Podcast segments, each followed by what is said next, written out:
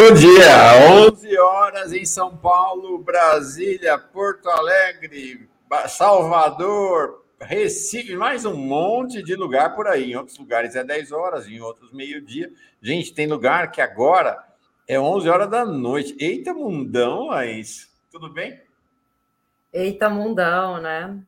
Bom dia, Mauro. Bom dia, comunidade. Bom dia, querida. querida. A gente está trabalhando aí desde cedinho juntos, né? Desde acord... acordamos com os galos cantando sempre, né, Mauro? É isso aí. gente querida, agora então 11 horas e um minuto. A gente tem um negocinho que eu posso colocar aqui embaixo, ó, vou mostrar para vocês. Urgente, para dar uma notícia assim bombástica. Hoje não tem nenhuma urgência urgentíssima bombástica, mas tá demais. Né? Mas eu quero dizer para vocês que tá demais. O que que tá demais? Bom, tem um de... quando a gente fala tá demais, tem demais positivo e tem demais negativo. Ah, tá demais. Mas tem dia que é assim, meu, tá demais. Hoje tá nessa base, tá demais mesmo. Vou partilhar com vocês um conjunto de notícias dessa manhã que nos dá, creio que a todas, todos, todos, uma sensação de a gente tá, o Brasil está exprimido, a gente está exprimido, apertado, imprensado. Não sei como é que é para vocês. Não, é é, não sei como é para você, Laís, mas eu vou passar aqui uma sequência de notícias que são as estão rodando pelas nossas manchetes essa manhã para falar dessa situação. O Brasil está, eu sei lá, né? sei lá não, eu sei muito bem, né? Estamos numa situação entre guerras. A guerra na Europa e a guerra aqui, em solo brasileiro. Vou falar dessas guerras todas. É mais a guerra aqui no Brasil e de como a gente está imprensado. Antes de tudo, saudar a nossa comunidade. Sandro Richard chega aqui como novo membro da Pós TV 247. Laís, escolhe alguém que está nos saudando aí e coloca na tela. É só ir nesse cantinho, clica em cima. Vamos ver. Quem que você vai botar na tela para nós? Pronto. Naura Sarrazin, bom dia, comunidade de giro e ainda com direito a coraçãozinho e florzinho. Adoro coração e florzinho, Naura. Todo dia eu desenho coração e flor, todo dia, todo dia, todo dia. Adoro desenhar e fazer poesia. E olha aqui, ó. É, bom dia, hoje está demais aqui em Belo Horizonte, é o calor. Ah, é, aqui em São Paulo não, 24 graus, chovendo, deu uma esfriada boa, né? Depois da temporada de sufoco, deu uma boa esfriadinha. Aqui, ó o Silvânio Alves da Silva, todo dia chegando. Hoje não é Camila França, não. Ó. Em geral, gente, segunda, quarta e sexta, Camila. Terça e quinta, Laís. Não sei como é que vai ficar, porque nós tamo, vamos reformular bastante coisa aqui no giro. Temos, temos Logo, muitas surpresas pela frente. Teremos, estamos aprontando. Mas, por enquanto, é essa a escala que a gente tem aqui. Roberto Silva chega aqui, como sempre, dedo no gostei é de lei. É isso aí. Like, dá like na nossa transmissão Hoje é um giro muito especial, como todos os dias, só gente boíssima na nossa roda de conversa. Já conto quem vem.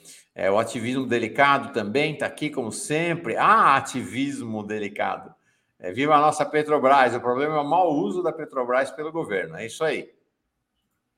Ela vai se recuperar em algum momento. Bota mais gente aí na tela, Laís, para dar bom dia. Vamos lá. Fernanda Nascimento, bom ah, dia. Sempre com a gente. E Mauro Lopes. Fernanda querida, um beijo para você. Na saudação da Josi, eu encerro as saudações para a nossa comunidade, pelo menos nesse primeiro momento. Gente que chega de todo canto do Brasil, de todo canto do planeta, de todas as galáxias. Bem-vindas, bem-vindos, bem-vindos. Vamos fazer esse giro junto. Chega já né? a Cláudia Souza. Tá linda, Leis, devendo uma visita a Belo Horizonte. Belzonte, a Laís que é mineira, mineirinha, né, Laís? É claro, eu tô louca para voltar para BH para comer aquela porção de fígado com giló, deliciosa, tomar uma cachaçinha. Em breve vou fazer isso, gente, em breve. Fígado com giló, esse eu não conheço. É patrimônio. Fígado é a Cláudia Souza, você conhece? A Claudinha, eu acho que é a Claudinha de BH, que é, que é. é membro. É, com certeza. Claudinha é maravilhosa. Saudade Legal. de você. Tá bom, vamos lá. Então, devendo. Aí a Júnia já chega dando. Essa, essa minerada, a Júlia que fala lá de Itabira, essa minerada é tudo, tudo gente interligada. Impressionante, impressionante é, essa, essa conexão mineira. Né? Por falar em Júnior, deixa eu botar aqui no ar, nós vamos voltar com a nossa contagem. Né? O Brasil está indo é, de mal a pior, mas tem horizonte. Né? Mas tem horizonte. Então, vamos fazer a nossa contagem do horizonte. A contagem da linha do horizonte, que quem manda para mim todo dia, e a guerra tirou a gente um pouco do eixo, né? É, quem manda para mim todos os dias é a Júnia, numa iniciativa que não é só dela, não. Numa iniciativa que é de toda a turma das linhas do horizonte. Praticamente só mulheres, tem poucos homens também, fazendo a contagem do horizonte. E de um horizonte que irá se aproximando. Mas está na nossa mão, né? Ah, a Claudinha dizendo, sou eu mesma, a Claudinha. E amor, beijo, beijo para a Júnia, tudo jóia. Aparece e minerada, fazendo conversa de mineiras aqui. A Júnia já responde. E aqui, ó, a nossa. Ah, eu prefiro frango com quiabo. Nunca comi fígado com, com quiabo. Nunca comi. Tá aqui, ó, gente. Giló, fígado com giló. Fígado, fígado com giló. Ah, com giló e frango é, com, com quiabo. Vou preparar. Adoro cozinhar. 292 dias para que essa sensação. Será que vai acabar? Acho que sim, né? Para que acabe essa sensação de esmagamento, de aperto que nos toma a todas, todos, todos aqui no Brasil que estão do lado de cá, né? Quem está do lado de lá, quem ganha é, 40, 50, 60, 100. Gente, tem gente nesse país, é assim, é um cocôzinho, mas tem. Cocôzinho nos dois sentidos da palavra, pequenininho e pelo e, fede também. E como fede essa nossa, os ricos brasileiros. Tem gente que ganha 600 mil, um milhão por mês. Para essa turma não tem essa para essa turma, o mal tem que durar sempre. Mas, como diz, a, quem fez esse aqui foi a Mar. Você está lendo o nome dela aí? Márcia? Não. Hum. Não entendi o nome dela. Júnior, me socorre. Quem é que fez essa linhas do horizonte aqui? É, no, não há mal que dure sempre e 292 dias é a contagem do que falta para encerrar essa nossa. Eu acho que é Márcia. Márcia, então é a Márcia. Eu acho que é Márcia. Tá? Ainda falta, é, ainda falta tudo isso. Ainda falta tudo isso. O Rogério Lima já metendo a colher dele e o copo também. Fígado com giló e petisco com cerveja. Gente, eu nunca fiz. Você sabe fazer, Laís? Com certeza, Mauro. Você está bem desatualizado de Minas Gerais, hein? Não, é você sabe fazer, cozinhar? Claro, claro, faço. Está marcado aqui em casa fígado com giló. Fechou? Pode deixar, pode Vambora. deixar. Fígado com geló. Vai ser um sucesso. Gente, é o seguinte. Que, que a gente tem hoje? Foi uma sequência de notícias desde amanhã que foi me afligindo. E vai ter na segunda parte do giro, a partir de meio-dia, uma das mais brilhantes e jovens economistas brasileiras, a Lígia Toneto, para destrinchar tudo isso que a gente vê acontecendo. Né? É uma sucessão. Antes disso, Vamos falar sobre o cenário internacional e o Brasil no cenário internacional com o nosso Matias Alencastro. Ele não pôde vir terça passada, mas está de volta hoje para comentar o cenário brasileiro na conexão com o cenário latino-americano e mundial. Matias Alencastro é professor de Relações Internacionais da Federal do ABC e um dos mais brilhantes cientistas políticos da nova safra brasileira, sem dúvida nenhuma. É... E depois, na segunda parte também, vem a co-vereadora da bancada feminista de São Paulo, nossa Caroline Ara, primeira vereadora intersexo da história do país. Rogério, Júnior Lage, Mauro e Laís, eu vou fazer para vocês pastel de angu. Tô nessa, vambora. Vambora. Aí a Maria, já começou. Fígado de galinha. Gente, vai me dando fome, 11 da manhã, e eu ainda vou ficar até 12 e meia trabalhando aqui. Rogério Lima, fígado de boi. Fígado de boi. É isso aí. Gente, o que, que tem? A gente acordou o dia com uma notícia chocante. O Ministério Público entrou com uma ação na, no TCU, acredite se quiser, para impedir qualquer mudança nessa política de preços criminosa da Petrobras. Eu não acreditei quando vi a notícia, mas é isso. Eles querem manter. Né? Eles querem. Né? O Ministério Público a história de querer que seja mantida a política de preços que a Lígia Toneto vai decifrar em detalhes para nós. O que, é a política de preço atual? Ela vai explicar em detalhes para nós. O que, que era a política dos governos democráticos? Por que, que mudou? Pode ou não pode mudar? Pode ou não pode mudar? E essa política de preços é, é a política de preços que está esmagando o país, né? que está, de fato, esmagando o país, está empobrecendo. A gente não. Gás de cozinha, gasolina, diesel. Quem. Eu não uso gás de cozinha. Aqui na minha rua tem gás de rua, mas está aumentando, claro. Eu não uso uh, carro, não tenho carro, mas uso transporte coletivo. A comida que eu como vem transportada em caminhão, né, quase tudo no país, em caminhão com óleo diesel. A inflação disparando. A inflação, de fato, está disparando. Vamos falar, perguntar para ela também sobre qual é o cenário. Já está se falando em inflação de 7,5% esse ano. 7,5% de inflação esse ano. Não é pouco. Não é pouco. Os juros indo lá para cima. E quer saber? O endividamento das famílias brasileiras e a inadimplência nunca foi tão alto em 12 anos. Sabe por que, que nunca foi tão alto em 12 anos, Laís? Hum, Porque antes não era medido, porque começou a ser medido 12 anos atrás. Né? Mas, Mauro, então, é, é, impressionante, assim, porque o relato, né? O seu relato é o relato que nós vemos no cotidiano. Então, assim, sexta-feira eu fui no supermercado e fui comprar festa-feira, véspera de fall, vou comprar um vinhozinho, vou fazer uma comidinha. Você chega já na esquina, já tem 50 pessoas pedindo comida. Gente, eu não estou aumentando. São 50 pessoas na porta pedindo comida. Eu entrei dentro do supermercado, quando eu vi o preço da carne, eu falei, não, eu não vou fazer. Aí eu comprei uma moela. Comprei o que era que, pra, que dava para comprar com dinheiro. Então, essa é a situação, né, Mauro? Da, das famílias, né? É, não, é uma situação assim, quem vai, quem vai no mercado, a, a Zé Uma Pereira falando do gás de cozinha a 140 é, o, o, Roberto, o Roberto Silva, que deve ter o gás, não, tem o gás encanado como eu, pagava cerca de 30. Esse mês ele está preocupado com o que vai rolar. Né? É... O que, que o Aristides está dizendo? Se a massa cheirosa é de 1%, ah, cheirosa não, né? Fedidinha. Como estamos com os seus pés? Votar trabalho para os necessitados e com muito trabalho, campanha tímida pela esquerda. Cenário realmente muito complexo. Vamos falar com o Matias sobre isso. A gente tem esse cenário de, né, de angústia, de pressão sobre nós, más notícias, cada, cada dia a vida mais complicada, e ao mesmo tempo, de fato, há uma situação de uma certa paralisia, de uma imobilidade. Né? Basta lembrar o que aconteceu. É, a mobilização desses 1%, com mais um pouquinho que eles conseguiram capturar, mais um pouquinho, não, mais bastante gente, quando você teve uma escalada de preços ali é, no final do governo Dilma. Né? E hoje, todo mundo quieto, né? com custo de vida desse jeito. A Júnior aqui, comprei tomate a 12 reais o quilo.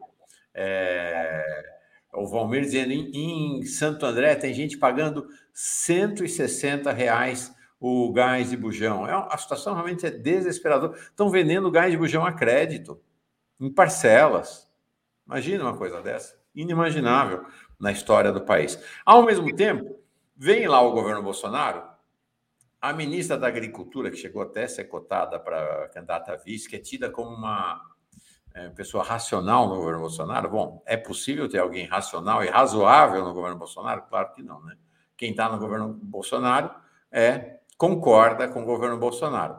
Ela dizendo: ah, o Brasil fez mal de encerrar, de fechar de vender, mas de fechar as fábricas de fertilizantes. Não, não foi o Brasil. Quem fizeram foram vocês. Foi o governo Temer e o governo Bolsonaro. Eles que liquidaram com a indústria de fertilizantes no Brasil. Mas ela falou: não, mas tudo bem, temos tempo para fazer uma nova política. Não, não, não, não, não, não é isso. Hoje nós demos uma manchete: o, estoque de fertilizantes brasileiros dura poucos meses, segundo um especialista. Vamos conversar com a Alicia sobre isso também. Se for isso, e a guerra eh, continuar, mesmo que a guerra pare agora, até retomar os fluxos de importação, se a guerra continuar, vocês imaginam o impacto sobre o preço. Se a gente vai achar brincadeira uma visita ao mercado é, no segundo semestre se essa situação, se os estoques de fertilizante forem para o vinagre.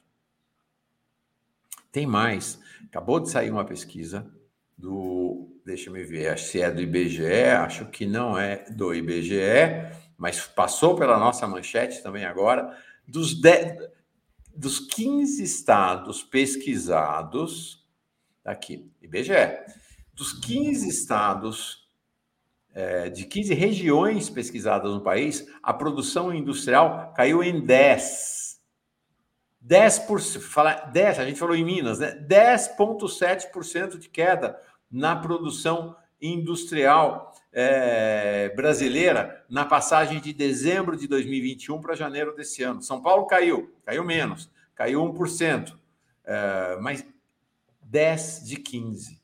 Então, há um esmagamento completo da economia brasileira, um esmagamento completo, um cenário político de, é, de uma certa anomia, né, do ponto de vista da população, né, todo mundo observando meio assustado, assustado, assustado, meio sem saber como reagir.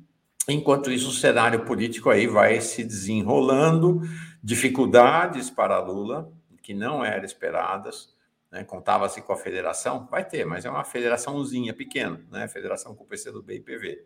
Né? PSB não vem, dificuldade para fechar de fato uma frente ampla ao redor de Lula, apesar do compromisso de Alckmin, Alckmin vai com Lula mesmo. É, muita confusão nos estados, muita briga nos estados, cenário político que parecia existia uma expressão antiga, céu de brigadeiro para a esquerda, para Lula, para o PT, para os setores democráticos, já não está mais tão assim enquanto Bolsonaro está cada dia mais claro, Gleisi já falou disso aqui algumas vezes, Lula tem falado disso também. Bolsonaro não é cachorro morto, não vamos nos iludir, não é cachorro morto. Laís, vou conversar sobre tudo isso, mas antes, sobre a América Latina. É, Matias Anecasso fez um artigo primoroso sobre a América Latina. Vão, eu quero saber da guerra. O que, que tem de notícia de guerra, Laís? Temos uma notícia importante, Mauro e comunidade, a respeito de uma, de uma declaração do Zelensky, né? O Zelensky diz que a OTAN não quer Ucrânia como membro, mas pede mais armas ao Ocidente. O presidente ucraniano afirmou que o país já não pode esperar entrar na OTAN e, ao mesmo tempo, pediu aos países ocidentais que aumentassem o fornecimento de armas a afirmação de Zelensky foi feita durante uma reunião online com líderes da Força Expedicionária Conjunta. Então, essa declaração aí do Zelensky deixa claro que cada vez mais ele desiste né, desse, desse sonho né, de ser membro da OTAN. Então, ele está aí cada vez mais convencido de que isso não vai acontecer. Mas ele quer apoio, né? Ele quer apoio, coisa que a OTAN não está fazendo. Ele precisa de arma, de armas, né? E não possui esse apoio da OTAN. É, o... a OTAN está mandando armas, não parou de mandar armas para o, o Zelensky, inclusive ele tá, tem recebido armas que têm causado importantes é, perdas para o exército russo, são mísseis antitanque, é, eles têm atingido tanto tanques russos quanto helicópteros, como até aviões, mas é claro que esses mísseis que são levados nos ombros, né, é, não vão ser capazes de conter um exército do tamanho do exército russo. Está causando problemas, né? A, a, ideia de um passeio russo na Ucrânia não se concretizou, a ideia de uma guerra rápida não aconteceu. Estamos no vigésimo dia da guerra, quando se esperava que essa guerra não daria nem uma semana. Agora, Zelensky está dizendo agora é a OTAN, o que a frase dele é a OTAN não nos quer não vai aceitar para o tema. Mas eu vou dizer para vocês, nunca quis, nunca quis. Né? É, o chanceler alemão, Scholz, em 15 de fevereiro, esteve na Ucrânia e esteve na Rússia para dizer a Ucrânia não vai entrar na OTAN. Então, tenha, tinha lá um, um, um, discurso, uma dinâmica interna, política interna da Ucrânia, mas que nunca teve respaldo. E agora está claro, no meio da guerra, quando ele, ele podia esperar que na guerra tivesse apoio para a entrada na OTAN, está deixando claro, não vai. Não vai entrar na guerra, vai fornecer armas, mas são armas que não são capazes, né, porque eles não têm exército suficiente, de reverter a vantagem russa. Uh, Zelensky está numa linguagem dúbia, né? Por um lado, dizendo, ok, não vou entrar para a OTAN, por outro, ele vem é, dizendo que quer mais armas. Então, é um cenário em que ainda não está claro o cenário da paz. Né? Não, não dá para dizer que tem paz no horizonte ainda nesse momento. A guerra continua. A guerra continua com toda a tragédia humana, com toda a tragédia política, geopolítica, social, econômica, com repercussões no mundo inteiro, porque não, é, não são apenas as sanções do Ocidente que repercutem no, no mundo inteiro. A guerra em si tem repercussões sobre o mundo inteiro por esse desastre, pelo nosso coração, porque os dois países juntos são os maiores celeiros do mundo e a Rússia é um importante fornecedor de petróleo, não é o maior, é o terceiro maior exportador de petróleo, mas é claro que tem impacto grande, tem a questão do gás, enfim, um cenário que a guerra em si mesma já é complicada, agravada por esse pacote de sanções do Ocidente à Rússia. Então, cenário complicado. Angustiante, né, Laís? Angustiante. O meu, eu tenho um amigo meu, né? Que ele, inclusive, além de ser meu amigo analista político, Henrique Domingues, ele mora né, em São Petersburgo. E ele, inclusive, concedeu uma entrevista para o Brasil 247 umas duas semanas. E ele tá, estava fazendo um relato de como está sendo essa troca né, do cartão de crédito, que agora o Mastercard vetou por conta do embargo econômico, né? O envio desse cartão de crédito, bloqueou o cartão de crédito na Rússia. Ele está dizendo que não é um problema para a população russa, porque a, a China vai conceder o cartão de crédito, né? Então, é, a população já está pronta aí para fazer essa transição. Então, cada vez mais a China tem uh, enviado nesse tipo de proteção ao embargo econômico que a Rússia vem sofrendo pelo Ocidente. Quietinha, quietinho, os chineses, como é do estilo dele, deles, estão esperando cair no colo. Né? E é tá Chinês tá é igual mineiro, come quieto. A boa definição. Nunca tinha pensado nisso. Chinês e mineiro. É isso aí. Laís, obrigado, querida. Hoje Laís não fica com a gente, estamos com uma equipe reduzida no nosso uh, Brasil 247. Então, a Laís volta correndo para lá para ajudar na edição. Ela é fundamental com os trends que só ela sabe cavar. E a gente retorna. Quinta-feira estamos juntos de novo, né? Estamos juntos. Valeu, Laís. Até quinta-feira. Um beijo. Um beijo, querida. Vamos de Matias Alencastro agora. Olá, Matias, tudo bem? Mauro, que bom te ver. Olá a todos. Saudades, ficamos uma semana Saudades. sem ver. pois é. Vamos dizendo, a gente vai conversando no WhatsApp a semana inteira, viu, gente? Então, é, exatamente. Vai trocando, vai trocando. Virei fã. Eu não sou um frequentador do Twitter, não tenho Twitter, mas virei fã do seu. Botei aqui no meu, fica fixo aqui. Toda hora vejo uma notícia interessante ali, bem legal. Você é um disseminador né? Você menos fala por si e mais dá fala, né? eu, eu não fala... escrevo no Twitter, é verdade. É? Eu não posto. Eu não posto no Twitter, é. eu só retuito. É. E aí você dando essas falas, você vai compondo um cenário, um quadro realmente muito interessante. Recomendo para todo mundo. Tem, eu estou vendo aqui, tem 5.553 seguidores. Quem quiser, é, entra lá no uh, entra lá no tweet do Matias Alencastro. É só, é mate, vou botar aqui até grudado no dele. Sempre tem coisa boa. Ó, muita coisa em inglês, já aviso. Mas é o seguinte: hoje, gente, acabou essa história. A gente pode ser monoglota sem medo de ser feliz. Então, você pega o texto ali, mete no Google Translator. Ó, Matias, quando eu comecei a usar para nós aqui que precisamos fazer traduções em ritmo acelerado no jornalismo, é, mesmo quem sabe inglês recorre ao Google Translator. Claro. Eu lembro anos atrás, 10 anos atrás, era um terror você fazer a tradução.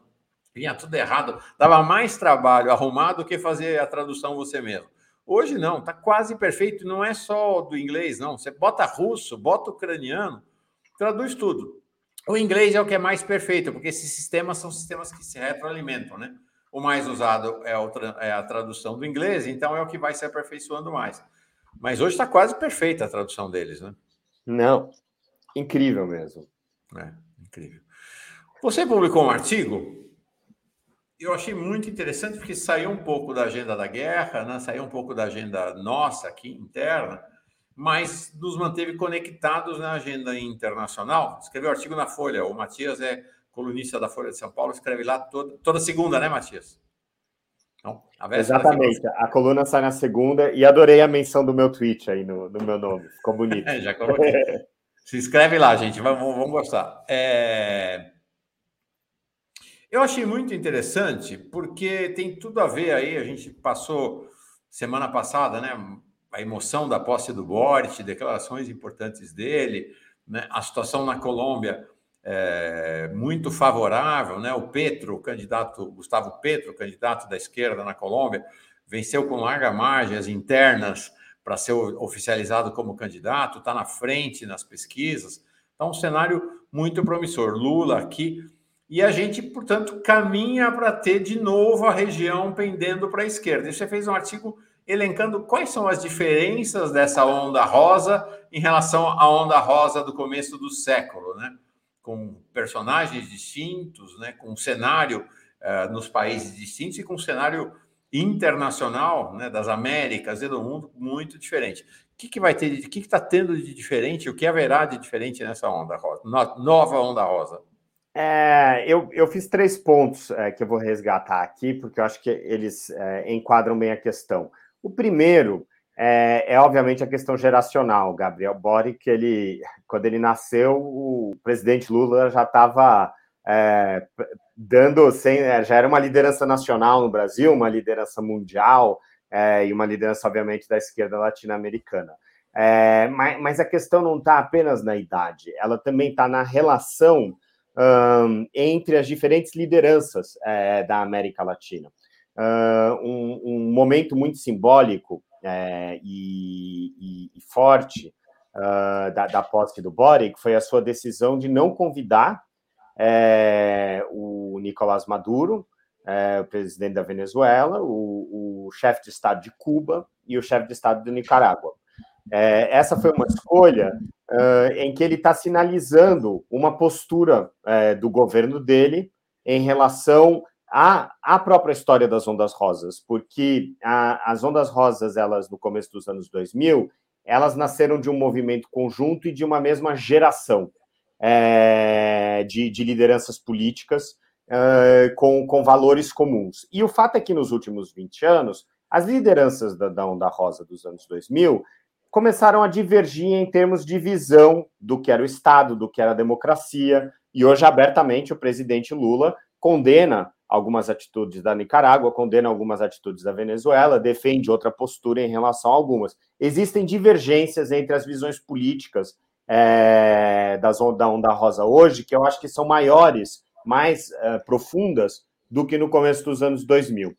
É, e eu acho que o presidente Boric ele sinalizou uma ruptura ao não convidar essas lideranças. É, se você me perguntasse é, que é a coisa certa, eu diria que é, o presidente Boric ele, ele, ele faz o que ele acha certo para o Chile, mas o que é bom para o Chile não é necessariamente bom para o Brasil.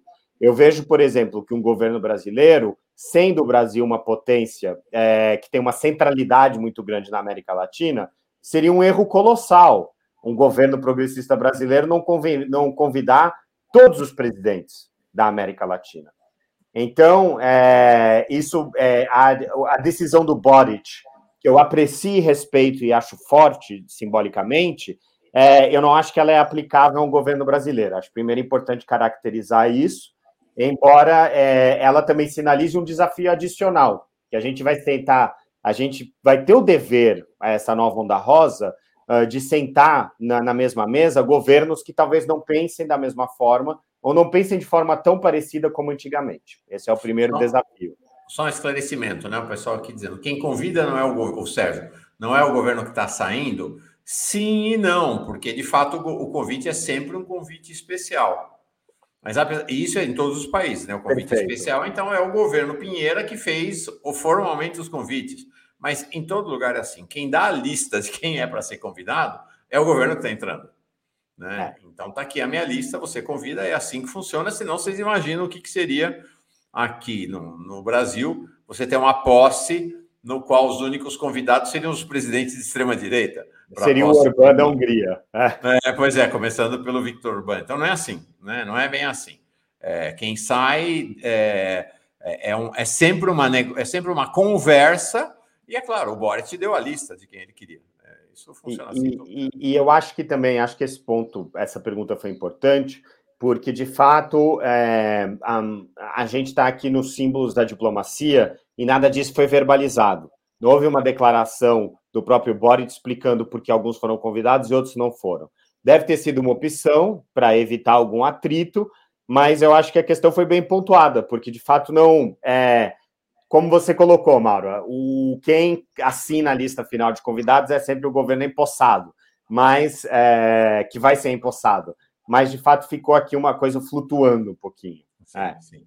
Então a primeira característica é essa: você é. tem um, um, um, uma, um, degradê nas cores dessa onda rosa. É isso. Uma rosa mais puxando por vermelho, de uma rosa mais clara, que na primeira onda, no começo do século, não tinha tantas variações, né?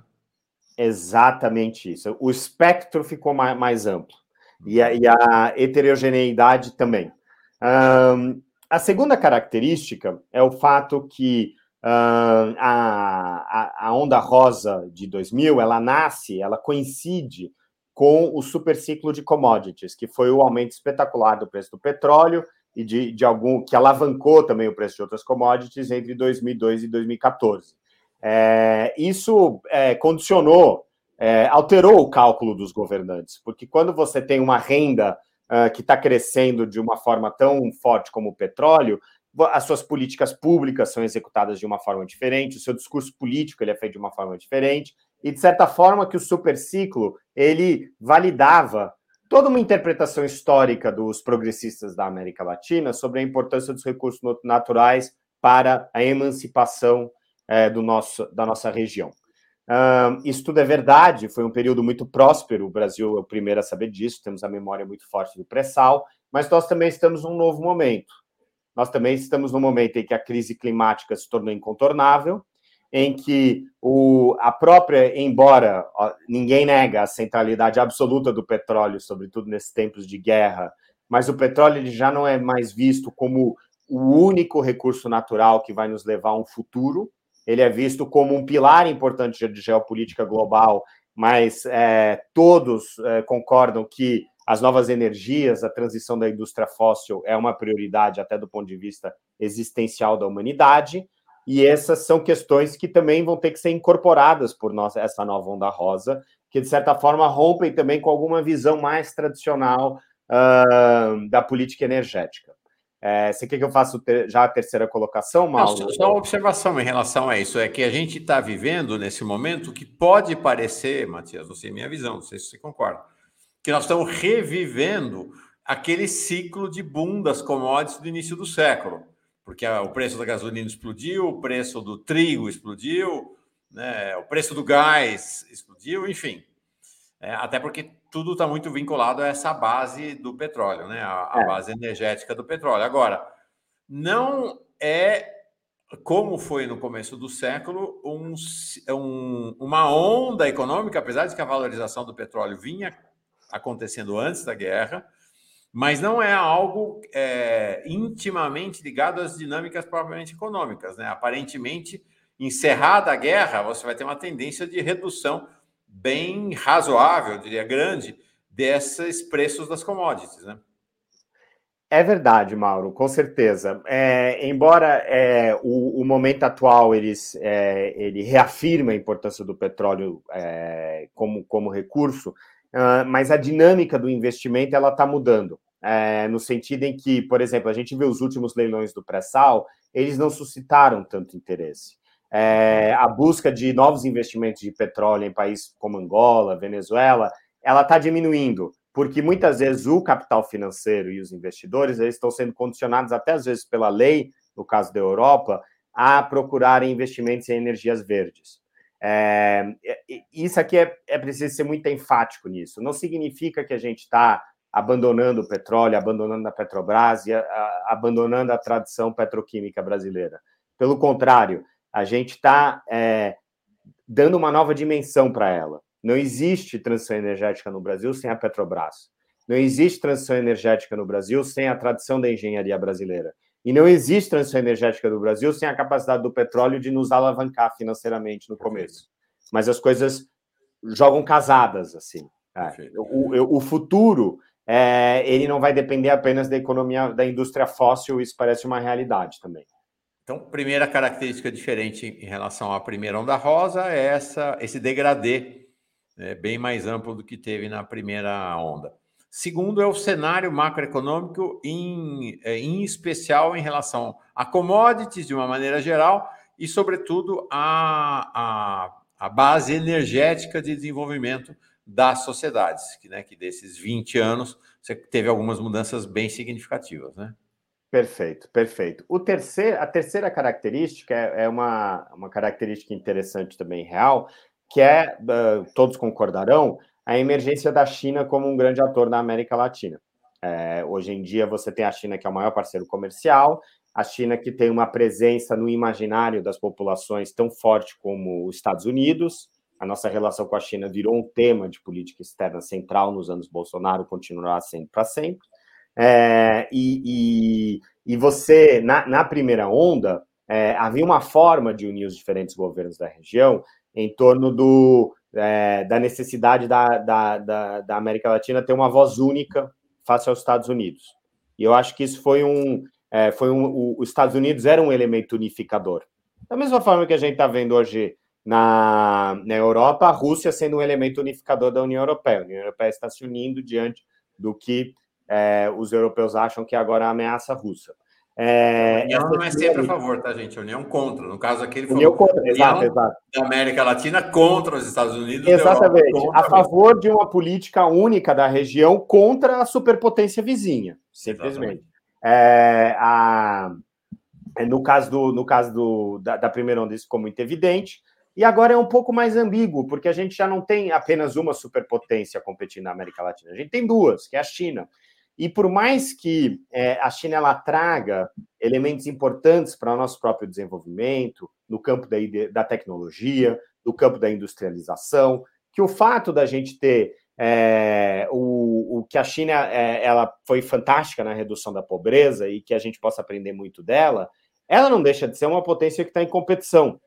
E a gente vê, e isso são fatos, que a China ela aproveitou o vazio é, político da América do Sul da, e, e para avançar em acordos bilaterais é, com, de livre comércio com alguns países, principalmente o Uruguai, que podem inviabilizar é, o próprio funcionamento do Mercosul. Então, é, eu acho que o grande desafio, ninguém aqui está colocando em causa a necessidade de nós ampliarmos e melhorarmos a nossa, a nossa relação com a China, além do agronegócio, e tentar explorar todos os campos, tecnologia, é, sistema de redução da pobreza, tudo mais. Mas nós precisamos fazer, seria muito infinitamente mais eficiente e produtivo se nós abordássemos a China como um bloco e não como um país único. Essa foi, por exemplo, a principal lição da África, é, dos países africanos, é, na relação com a China, que começou um pouco, um, é, um pouco antes da relação da nossa relação. Né? A China investiu muito pesadamente nos países africanos no, no começo dos anos 2000. E a sensação que, é, que, tem, que a gente tem hoje é que os países que atuavam em conjunto, que dialogavam, que combinavam um pouco as jogadas na relação com a China, eles aumentavam o seu poder de barganha. Quando você. É, quando o, a, o poder de fogo diplomático da China, o poder de fogo dos bancos de investimento chineses é tão grande que se você senta sozinho, você é atropelado. É, a sua capacidade de negociação é muito menor. Se você sente e você junta Uruguai, Argentina, Peru, Chile, a sua capacidade de negociação é muito maior. Então, eu acho que a gente tem que repetir o que a gente conseguiu fazer com os Estados Unidos, que é falar numa voz única, ou pelo menos a mais unificada possível, é, para poder extrair o máximo de benefícios dessa relação. Eu digo, é, é importante enfatizar isso, é uma é uma construção positiva. Eu quero esse diálogo com a China, mas eu quero que ele seja o melhor possível do ponto de vista do Brasil. E para ele ser o melhor possível do ponto de vista do Brasil, ele deve ser ampliado a nível regional. O... Deixa eu observar aqui que a Maria Vilela dizendo, Dalencastro na Alemanha. Há três dias você falou em reportagem aqui na Alemanha, na rádio estatal. Pelo jeito ela ouviu. Que simpático. Aí eu precisei do Google Translate também. é verdade. Tem aqui o Fernando Bai dizendo: quem está em guerra contra o imperialismo é o demonizado do Putin. A esquerda acha não legal convidar Cuba. Não foi o que o Matias falou, né? Ele está fazendo uma análise, não está torcendo aqui para o Flamengo ou para o Fluminense, né? Tá, ele apresentou uma análise é, de por que, que o Boric é, não convidou Cuba e quais são as repercussões disso. Mas acho que a pergunta dele é interessante, Matias, para pensar uma questão. Uh, primeiro, então vamos lá.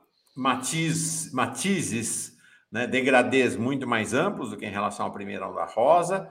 Segundo, uma mudança na matriz energética global que se acelerou do começo do século para cá uh, e um novo patamar de preços de commodities que estão elevados agora, devem cair um pouco, então hum, provavelmente não se repetirá o boom das commodities do, do primeiro ciclo. E agora essa questão de que no começo do século você tinha ainda na América Latina quase que uma relação ou uma relação de centralidade com os Estados Unidos. O governo Lula foi muito hábil nisso, em, em, explorando, e depois o governo Dilma, né, as relações com a, com a China, formação do BRICS e tudo, mas o que você está dizendo é o seguinte: essa é uma nova realidade agora, não só para o Brasil, para todo mundo. Você não tem mais um mundo unipolar. Você tem um mundo bipolar, e esse mundo bipolar, né, eu acho, minha opinião, eu queria te ouvir, não, acho que essa história de mundo multipolar não está dada ainda. Né? Acho que, inclusive, a constituição de um bloco latino-americano para negociar com esses outros dois blocos é condição para que efetivamente a gente tenha esperança no mundo plenamente. Multipolar. Plenamente mas ele não existe. Então, você tem dois grandes blocos, né? China e seus aliados, Estados Unidos e seus aliados, e a questão é a gente, a região aqui se constitui em bloco para negociar com esses dois. Então, acho que essa é outra característica. Mas aí eu queria te perguntar uma questão, que isso diz muito fundo à esquerda. Isso não implica redefinir a nosso pensamento teórico da esquerda em relação à questão do chamado imperialismo? Eu tenho visto que essa questão voltou, alguns setores da esquerda dizem a questão fundamental no mundo é a luta antiimperialista. E engraçado, porque estou lembrando dos anos 80, né, em que havia mais ou menos essa percepção. A questão é a luta antiimperialista e havia um debate no interior da esquerda do seguinte: não, né, e essa onda volta agora nos mesmos termos. A luta pela democracia não é tão importante, o que importa é a luta contra o imperialismo. E a gente vai assistindo coisas que me deixam até meio assustado, que é esses segmentos da esquerda começando a baixar o nível de crítica em relação ao Bolsonaro, que o Bolsonaro se aliou ao Putin, o Bolsonaro está falando mal dos Estados Unidos, o Bolsonaro está né, sinalizando o que é a mudança na política de preço da Petrobras, e começa então até a haver uma redução no nível de crítica ao Bolsonaro nesses segmentos na esquerda, porque a questão democrática vai sendo jogada lá para baixo. Né? Acho que tem um ponto de equilíbrio entre a luta uh, contra o império, no caso nosso aqui, mas os impérios, e a questão da democracia. Uh, então, eu queria te perguntar, e parece que a gente vai para um novo momento, né? Aquele discurso do anti-imperialismo contra os Estados Unidos dá conta dessa nova realidade em que você tem China como um outro bloco, que você deixa de estar obrigado a só confrontar os Estados Unidos e pode ter condições de negociação. O Lula sinalizou naquela entrevista para a mídia independente que não é bem assim, não. Que ele vai negociar com todo mundo. É, Mauro, é, você, você me fez uma pergunta difícil que eu vou tentar responder e que eu provavelmente vou ficar pensando nela durante semanas é, e a gente pode voltar a falar. É, e é uma pergunta essencial, então eu te agradeço muito pelo desafio. Eu acho que primeiro a gente tem um desafio de terminologia é, porque imperialismo é um, é um conceito é, que nos joga para o século XIX, é, que nos leva para o tempo da, das paixões nacionalistas também, da colonização, é, do, do, do, dos processos de consolidação do sistema internacional pela força. É, e, e, eu não vou dizer que é um passado, é, que é um termo obsoleto, mas é um termo hum, que tem significados diferentes para diferentes povos. Você é, o, há povos no leste europeu que veem a Rússia como uma potência imperialista, há povos é, na África Ocidental e Oriental que veem a França como uma potência uh, imperialista, é, há povos na África Austral que veem Portugal como uma potência imperialista, ou pelo menos têm essa memória muito forte, e nós aqui na América Latina, nós vivemos os Estados Unidos como uma potência imperialista. É, e então é um o imperialismo ele ele ele está associado a uma história real, dura, brutal do passado. Talvez ele também ele, ele deixa de ser uma categoria analítica útil e pura uh, por causa disso. Porque é, eu, eu acho que é mais útil a gente usar, por exemplo, o termo de superpotência. Uma superpotência, por definição, ela tem ambições comerciais, regionais, de influência, é, e, e, e, e, talvez é, algumas superpotências elas é, ativam o nosso gatilho anti-imperialista e outras superpotências não atiram, não ativam o nosso gatilho anti-imperialista. Especificamente, na América Latina, o, o fato, o, a, nossa, a nossa reação contra os Estados Unidos ela é baseada em 100 anos de imperialismo americano. A nossa relação com a China ela, é, ela é baseada em 20 anos de trocas comerciais prósperas. Mas o fato é que tanto a China como os Estados Unidos têm objetivos geoeconômicos para a América Latina.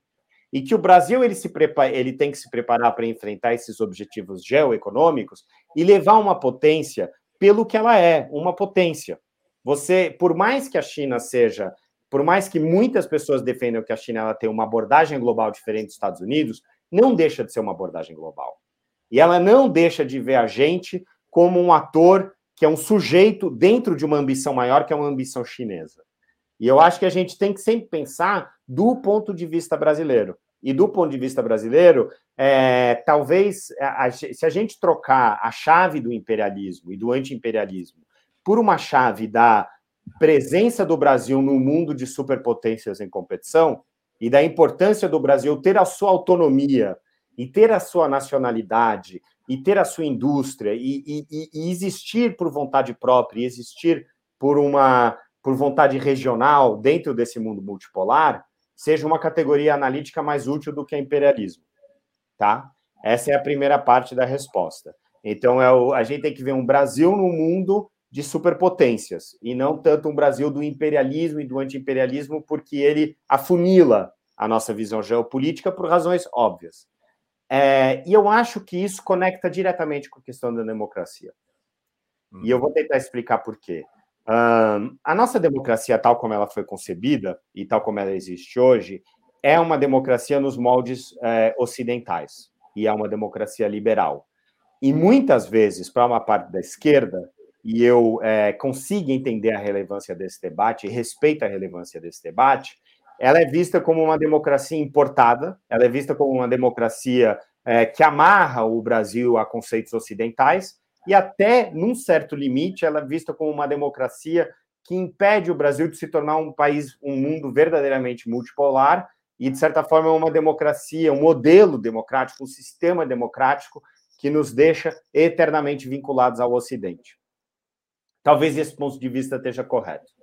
É, mas eu acho que a gente tem que levar em consideração uma nova realidade, que é a realidade de que essa democracia que nós temos é uma democracia nossa, que foi construída pela luta social brasileira, que foi construída é, pela, pela geração que veio antes de mim, é, que foi, que foi é, é que, pelas pessoas que deram a sua vida contra a ditadura, que fundaram essa, é, essa democracia que nós temos agora, é, e que defenderam essa democracia durante os anos Bolsonaro é, de uma maneira uh, muito forte. E que, sobretudo, a ideia de que a nossa democracia ela só existe porque a democracia liberal triunfou no mundo ocidental, ela está deixando de existir, Mauro. Uhum. Os Estados Unidos está entrando em colapso democrático. Daqui a 10 anos, talvez não haja mais democracia no Brasil, nos Estados Unidos. Ou seja, pode ser que daqui a 10 anos o Brasil seja a maior potência democrática da América Latina. E ela não vai defender uma democracia ocidental. Ela vai, ela vai defender um modelo de democracia brasileiro, que foi criado e construído é, pela, nos últimos 40 anos. Então, é uma, é uma democracia que talvez ela tenha nascido numa, né, no modelo ocidental, na visão ocidental, mas hoje ela é uma democracia nativa. E, sobretudo, ela é uma democracia que talvez ela não exista, não exista mais no resto dos países das Américas. Então, a gente tem que é, nacionalizar o nosso projeto democrático, tal como ele é, para poder defendê-lo melhor. E aí vai também nessa conexão que eu, a gente está falando dos grandes blocos. Eu acho que é um bloco uh, que está se consolidando, que ainda tem um destino incerto, mas está caminhando para isso, que é o bloco europeu, que ainda é considerado um subbloco por, todas as razões. Mas ele está crescendo. Nessa crise, ele está se consolidando como unidade geopolítica também. E eu acho que a gente pode ter um futuro. Que está ali, né? Tentando tá arrumar um espaço espremido entre Rússia e Estados, Estados Unidos, Unidos e, e, querendo também construir autonomia para negociar, não com a Rússia. A Rússia, do ponto de vista econômico, não tem tanta relevância assim, né? Mas com China de um lado e, e Estados Unidos de outro, e com todo mundo, claro. É, a China, a, o maior parceiro comercial da China é, é, a Europa, é a União Europeia, e não é um parceiro é, comercial para vender grãos, é para vender tecnologia. É um parceiro vital para o desenvolvimento industrial da China. E a União Europeia, também talvez ela seja, junto com a América Latina, pode me cobrar daqui a 15 anos, Mauro, os dois últimos blocos democráticos de um mundo multipolar. A União Europeia e a América Latina. É, então, eu acho que a gente tem que ter, é, é, em vez de falar de imperialismo e que o imperialismo e a luta contra o imperialismo ela é mais, ela passa na frente de outras lutas, eu acho que a gente tem que atrelar é, essa necessidade do, essa reinserção no internacional do Brasil é, num, num mundo multipolar com os valores democráticos e climáticos, eu diria, que são inerentes da identidade brasileira contemporânea. Porque o Brasil ele vai ser, a meu ver, nos próximos 10 anos, uma potência, porque ele é uma grande democracia do sul global, e há cada vez menos democracias no sul global, e porque ele é uma potência climática. E esses são os dois motores da presença do Brasil nesse mundo multipolar. Então, é, vamos dar espaço. Vamos embora. É, maravilha, maravilha. Não, e é o seguinte: é claro que tudo que está falando está condicionado ao, à retomada da rota democrática no país, tá certo? Com Bolsonaro não vai ser nada disso. Né? Com Bolsonaro a gente está liquidado, mas. É, liquidado. Retom... Né? É, liquidado. Não é? A gente deixa de existir. Ah, é. Exato. Então, agora, é uma questão interessante, sabe, Matias, que eu andei pensando, que nós tivemos esse debate lá nos anos 80 e hoje tem uma fatia da esquerda que pede ordem unida contra o imperialismo e que aí começa a conciliar com violências contra as pessoas, começa a conciliar, vai conciliar até que ponto, né? Vai concilia com cortes das, da democracia, né? Então, ou então faz denúncias muito instrumentalizadas da questão, né? Então, faz a denúncia de que o Ocidente está censurando os russos, mas ao mesmo tempo faz silêncio com uma censura também brutal que está acontecendo na Rússia nesse momento. Né? Então, tem uma instrumentalização. É interessante que lá atrás, olha que paradoxo, né? Porque alguns desses setores estão abrigados no PT ou em franjas do PT, né? O PT surgiu em 79, inspirado em boa medida na crítica à União Soviética né? exatamente na crítica ao autoritarismo é, da União Soviética, na crítica ao regime do chamado socialismo real, para dizer, queremos inventar um negócio diferente. Não é isso que a gente quer para o Brasil. A gente quer um negócio completamente diferente. Talvez essa seja uma das pujanças, pujanças do PT, né? que vai nessa lógica. É uma democracia brasileira, é um projeto brasileiro, é um projeto de antagonismo com as potências, no caso, com os dois impérios naquele momento, União Soviética e Estados Unidos. E é interessante que a fundação do PT acontece num, num momento exato do lançamento de um livro antológico para a esquerda brasileira, que foi o livro do Carlos Nelson Coutinho, A Democracia como Valor Universal, que se contrapôs a toda a tradição do centralismo democrático, né, de subordinação da democracia, né, de entender um pouco, acho que tem um certo revival desse pensamento agora, né? E o livro do Carlos Nelson Coutinho foi fundamental naquele momento. É, Mauro, é muito interessante isso, é, porque a gente tem que. Não é a, a, os, os, argumentos que nós estamos, que, que, você desenvolveu aqui, eles não são alheios à história do PT, eles estão na alma, no é. DNA da história do PT. Isso é um ponto muito importante. O outro ponto importante é que o próprio presidente Lula, ele é Uh, se hoje ele é essa figura e hoje ele vai nos liderar em um terceiro mandato e reconstruir a democracia brasileira, é porque ele jogou sempre dentro das regras democráticas. Ele foi o, o, o, o respeitador, a pessoa que foi é, que, que, respeitou de forma mais zelosa os princípios do jogo democrático, mesmo quando o jogo democrático jogou contra ele. Ele disputou a eleição e perdeu. Ele sofreu o ataque é, da Lava Jato, acatou a decisão da cadeia, foi solto, foi, liber, foi, foi julgado, foi libertado. Ele, ele fez, ele, ele, ele construiu um percurso que ele sabia que é, uh, a história dele era maior do que a história das pessoas que estavam atacando ele e que ele acreditava nesse poder de regeneração da democracia. E o que a gente está vendo aqui, né, e eu acho que a gente vai viver isso nos próximos meses, é como a democracia brasileira, que foi tão abalada, ela está conseguindo se regenerar. E isso mostra porque a democracia é o melhor sistema de todos. É porque ela se regenera. Sistemas autoritários, eles não se regeneram, eles se putreficam eles desabam, eles se desmancham. Esse, e, e, e para mim, a história do Lula, desse, desse terceiro mandato, vai ser a história da regeneração da nossa democracia, da resiliência da nossa democracia. Essa é a primeira, eu acho, muito, uma mensagem muito importante. A segunda é que, quando o presidente Lula estava detido em Curitiba, nesse momento tão difícil, eu não lembro é, de ter tido grandes figuras do governo Putin visitando ele em Curitiba. Eu lembro de ter visto grandes lideranças da esquerda europeia democráticas, líderes do SPD, líderes do Partido Socialista francês, líderes do Partido Socialista português. A história do PT, como você disse, Mauro, é a história da democracia e é a história da social-democracia europeia também. Foi, foi com foram esses, é, essas lideranças que vieram aqui ao Brasil manifestar o apoio, manifestar a solidariedade.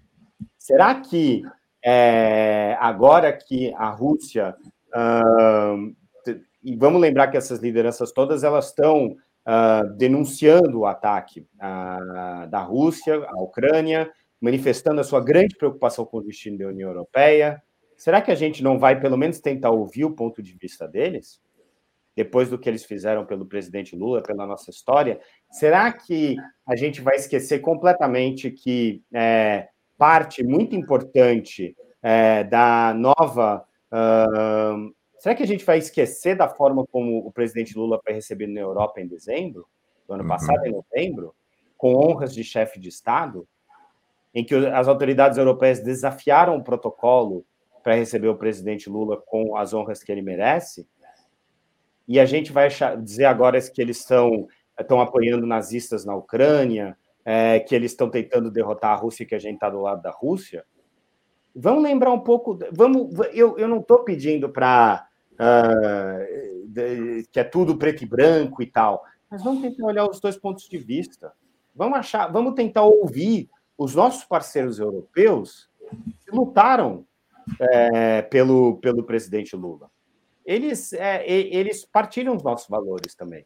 Tenho a certeza que muitas pessoas da esquerda se identificam com os valores da Rússia e têm os seus motivos e eu respeito. Mas eu sei também que tem muita gente dentro do PT que se identifica com a história da União Europeia e com a história dos partidos europeus, e a gente também tem que ouvir. É, o lado deles é o lado das pessoas que apoiaram muito o partido e o presidente Lula nos últimos anos. Vamos, vamos, vamos pelo menos respeitar essa história recente. Uhum, perfeito. É, como você falou, não vai dar para encerrar hoje. Acho que a gente abre uma conversa, porque acho que esse tema de luta, anti, luta anti-imperialista, ou imperialismo e democracia, são, são dois temas que definem a cara da esquerda brasileira daqui para frente. É, eu concordo maneira... com você. Hã? Eu, eu, concordo, Mauri. Eu até diria, só para fazer uma ousadia, talvez a gente possa fazer isso no papo depois, é, você tem, você me, você me dá um minuto?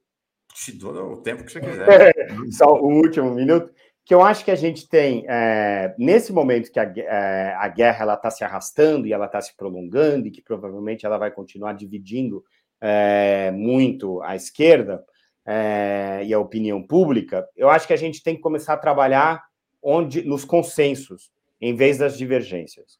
A gente tem que encontrar uma plataforma na qual todos possam concordar e na qual a gente possa trabalhar junto, construindo uma posição da esquerda unificada. Então é um desafio. E eu acho que eu acho que a gente tem algumas premissas.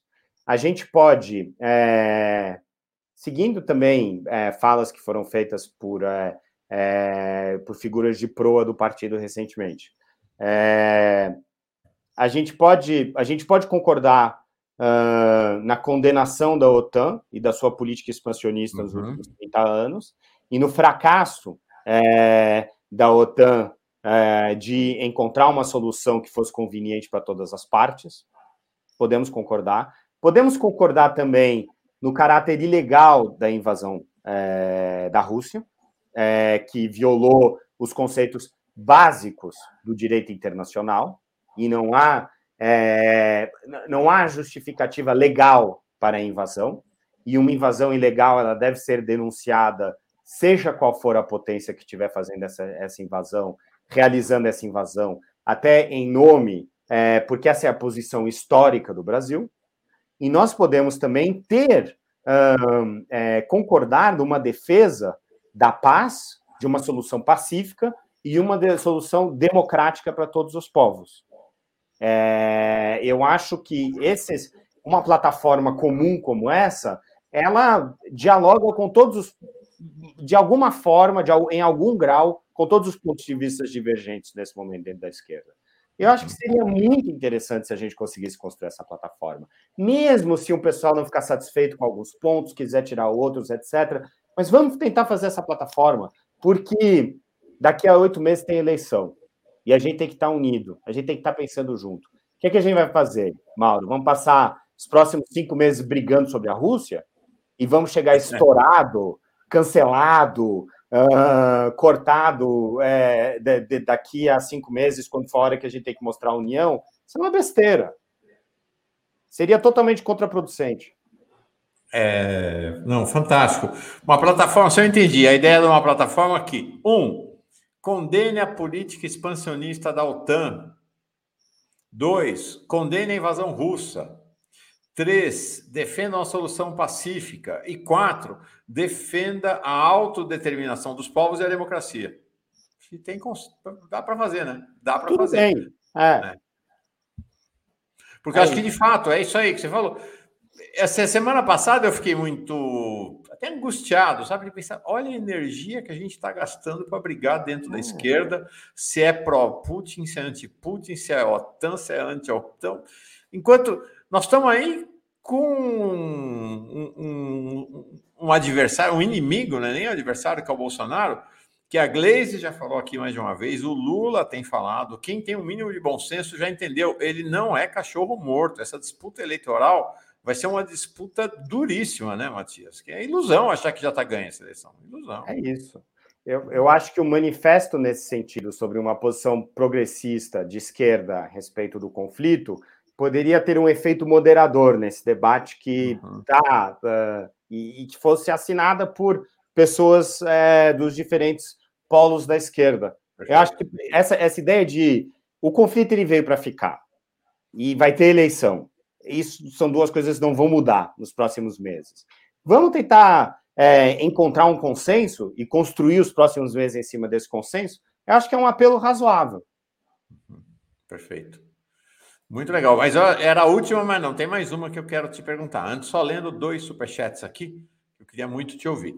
É, Dom Sebastião, Mauro, convide a Olga do canal Olga do Brasil. Ela é russa e muito articulada. Como ela diz, paz na Ucrânia, liberdade para a Rússia. Ah, vou, vou, vou, vou atrás dessa Olga, vou ver o canal dela. Obrigado pela dica. Dom Sebastião, gostei. Dom Sebastião. Aí, quem mais manda notícia aqui para nós, nesse com seu superchat, é a. Opa, onde está aqui? Não, é, é o, o Carlos Augusto de Bonis Cruz. Vivemos crise sem petróleo. Agora largar? Aí ele está dizendo: as diversas formas de energia não são complementares, porque um país rico em petróleo como o Brasil vai ficar dependente de novas fontes.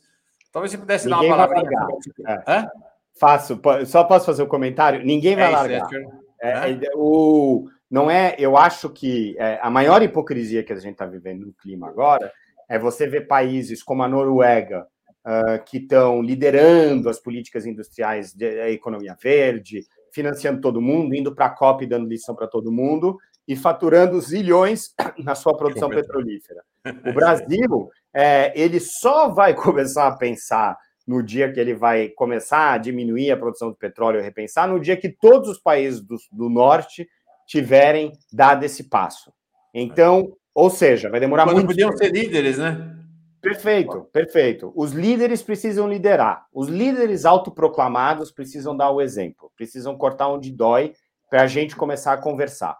É, e, e, então eu não acho, eu, eu, vejo muito mais, e acho que foi a colocação é, da, da pessoa que está ouvindo, que eu agradeço, é muito mais uma noção de complementaridade e de você buscar esse incentivo da transição energética até pelo estímulo econômico e estímulo de desenvolvimento tecnológico que o Brasil precisa para crescer nos próximos anos. E não tem nenhum outro país no mundo com tantas a possibilidade de compor tantas matrizes energéticas para si próprio e para o planeta. Vamos pensar o seguinte: a Amazônia ela é também matriz energética para o mundo se ela for mantida como está, se ela ficar for preservada. Tá certo? E, e, e, por que não cobrar um imposto de todo o planeta para que o Brasil preserve a Amazônia, para que não derrube a Amazônia? É isso. Né? Tem muitas possibilidades, muitas alternativas. Para encerrar mesmo, como é que você está vendo este momento da guerra? É... Eu acho que eu acho que as posições dos dois lados, embora a gente tenha aqui esse é, e até um, é um dos problemas da, da vida das redes sociais, é que a gente fica tendo muita informação cruzada e fica, às vezes, você abre o jornal de manhã e fala que teve bomba é, em algum lugar e que alguém disse que vamos ter a Terceira Guerra Mundial, e à tarde que o acordo de paz é iminente. É, tem duas coisas que a gente tem que levar em consideração vendo isso aqui. Primeiro, que negociação é, por um acordo de paz ela pode terminar amanhã ou ela pode se prorrogar por anos. No Vietnã, as negociações transcorreram durante quatro anos de guerra. Então, é, a gente tem que um pouco controlar essa ansiedade, é, e não é uma ansiedade, perdão, é o desejo da gente ver um fim dessa guerra tão estressante e tudo mais. Então, a gente tem que ver isso com mais realismo um, do que o noticiário deixa entender. A segunda coisa é que, um, porque a gente tem aqui uma realidade muito clara, a gente tem um, duas posições que estão muito extremadas. É, você tem, por um lado, é, uma, uma oposição é, ucraniana que está empoderada por esse apoio uh, de diferentes forças ocidentais, porque o Ocidente ele não é uma voz única, né? Até um termo muito ruim e pessoas de esquerda têm razão em, em sinalizar isso, porque é uma que a gente chama de Ocidente é a soma de diferentes agentes que têm às vezes vozes dissonantes. Estados Unidos não pensa a mesma coisa que é, a Inglaterra, o Reino Unido, que não pensa a mesma coisa do que a União Europeia, que de todo modo é um bloco de países que pensam muitas vezes muito diferente. É, mas o fato é que a Ucrânia é empoderada por essa europeização do conflito e que ela vê uh, pra, na cabeça do governo ucraniano, me parece que qualquer concessão territorial à Rússia seria uma capitulação, e é uma capitulação que os seus apoiadores resistem. É, e, por outro lado, você tem uma Rússia também uh, que está numa situação um pouco difícil, é, porque o governo Putin, e isso está no, é, tá no site do Kremlin, até fui lá ver hoje, no discurso de segunda, segunda-feira que precedeu a invasão, que foi na quarta-feira, havia a vontade deliberada de um, é, anexar a Ucrânia e indicar um novo presidente para a Ucrânia. Isso está estipulado no discurso do Putin. Esse discurso foi lido pela população russa e pelas elites russas. Qualquer acordo abaixo disso teria que ser justificado como Putin, pelo Putin e poderia ser visto como uma derrota política para ele. É, e a gente sabe que essa guerra ela está tendo maiores custos financeiros do que a gente esperava para a Rússia, porque ao que tudo indica, até pela forma como as tropas elas estão uh, atuando no terreno, havia a expectativa da parte da Rússia que essa seria uma guerra rápida, e que ela seria concluída rapidamente pela uhum. capitulação do governo ucraniano. Como isso não aconteceu, os custos estão aumentando. E aí fica mais difícil de você vender uma vitória é, para a população. Isso tudo para dizer que as duas partes estão extremadas. É, e quando as partes estão extremadas, a gente tem que esperar até que a gente tenha um vencedor e um derrotado, porque aí a gente começa uma negociação. Quando as posições estão muito simétricas, não há negociação. Quando há assimetria, há negociação, porque quer dizer que uma parte ela está disposta a conceder. A gente ainda não chegou nesse ponto. Sim. Talvez a gente chegue nesse ponto nas próximas semanas, talvez a gente chegue nesse ponto nos próximos meses, e tudo depende dos desdobramentos Sim. também. Mas é, é, eu estou tentando ser o mais objetivo possível, tipo, Perfeito. tipo, vendo as motivações dos dois atores. Perfeito. Agora, tem uma questão, né? Essa é uma guerra de grandes surpresas, né? Ninguém esperava que o Putin fosse invadir, ele invadisse. Ninguém esperava que a Ucrânia fosse resistir como está resistindo, e ela está resistindo. Então, uma guerra grande surpresa. Mas me parece, Matias, que aquilo que uh, no, no, final da primeira semana da guerra estava muito patente a flor da pele, que era a ameaça da Terceira Guerra Mundial. Eu estou dizendo, é surpresa, a guerra cheia de surpresa. Sei lá o que, de repente, tem um incidente que precipita tudo. Mas nesse momento parece mais afastado, né? É, Mauro, até eu acho que, é, como analista, eu acho que a gente tem que ter um, um, um certo cuidado com esses grandes termos, Terceira Guerra Mundial, Guerra Nuclear, uh, é, Nova Guerra Fria, é, porque esses termos são chavões e atraem muito, e não estou falando, Mauro, obviamente não estou falando de você, está na capa dos jornais não, do tá mundo tá inteiro. Mas é, e eu acho que cria, uh, eles não facilitam a análise, não esclarecem para a pessoa que está lendo a realidade no terreno e criam um, um, um, certo desespero também, que não é, é pode, pode evoluir para todos os sentidos, pode acabar amanhã, mas não há. É, é, o, mundo passou por várias guerras e, e ele se, se reorganizou. Eu acho que, de fato, é, obviamente, eu acho que estava muito ligado ao choque dessa invasão, como você disse muito bem, que foi muito grande, que levou a gente também a extrapolar um pouco nos cenários. Mas eu acho que, no geral, a, a coisa está mais ou menos aterrissando agora, e até é um mau sinal, porque quer dizer que ela pode se arrastar ainda mais. Mas é, vamos. Eu, eu acho que nesse momento, e agora nas próximas semanas, se você me permite concluir nessa, claro. é, a guerra vai ser muito contaminada pela desinformação.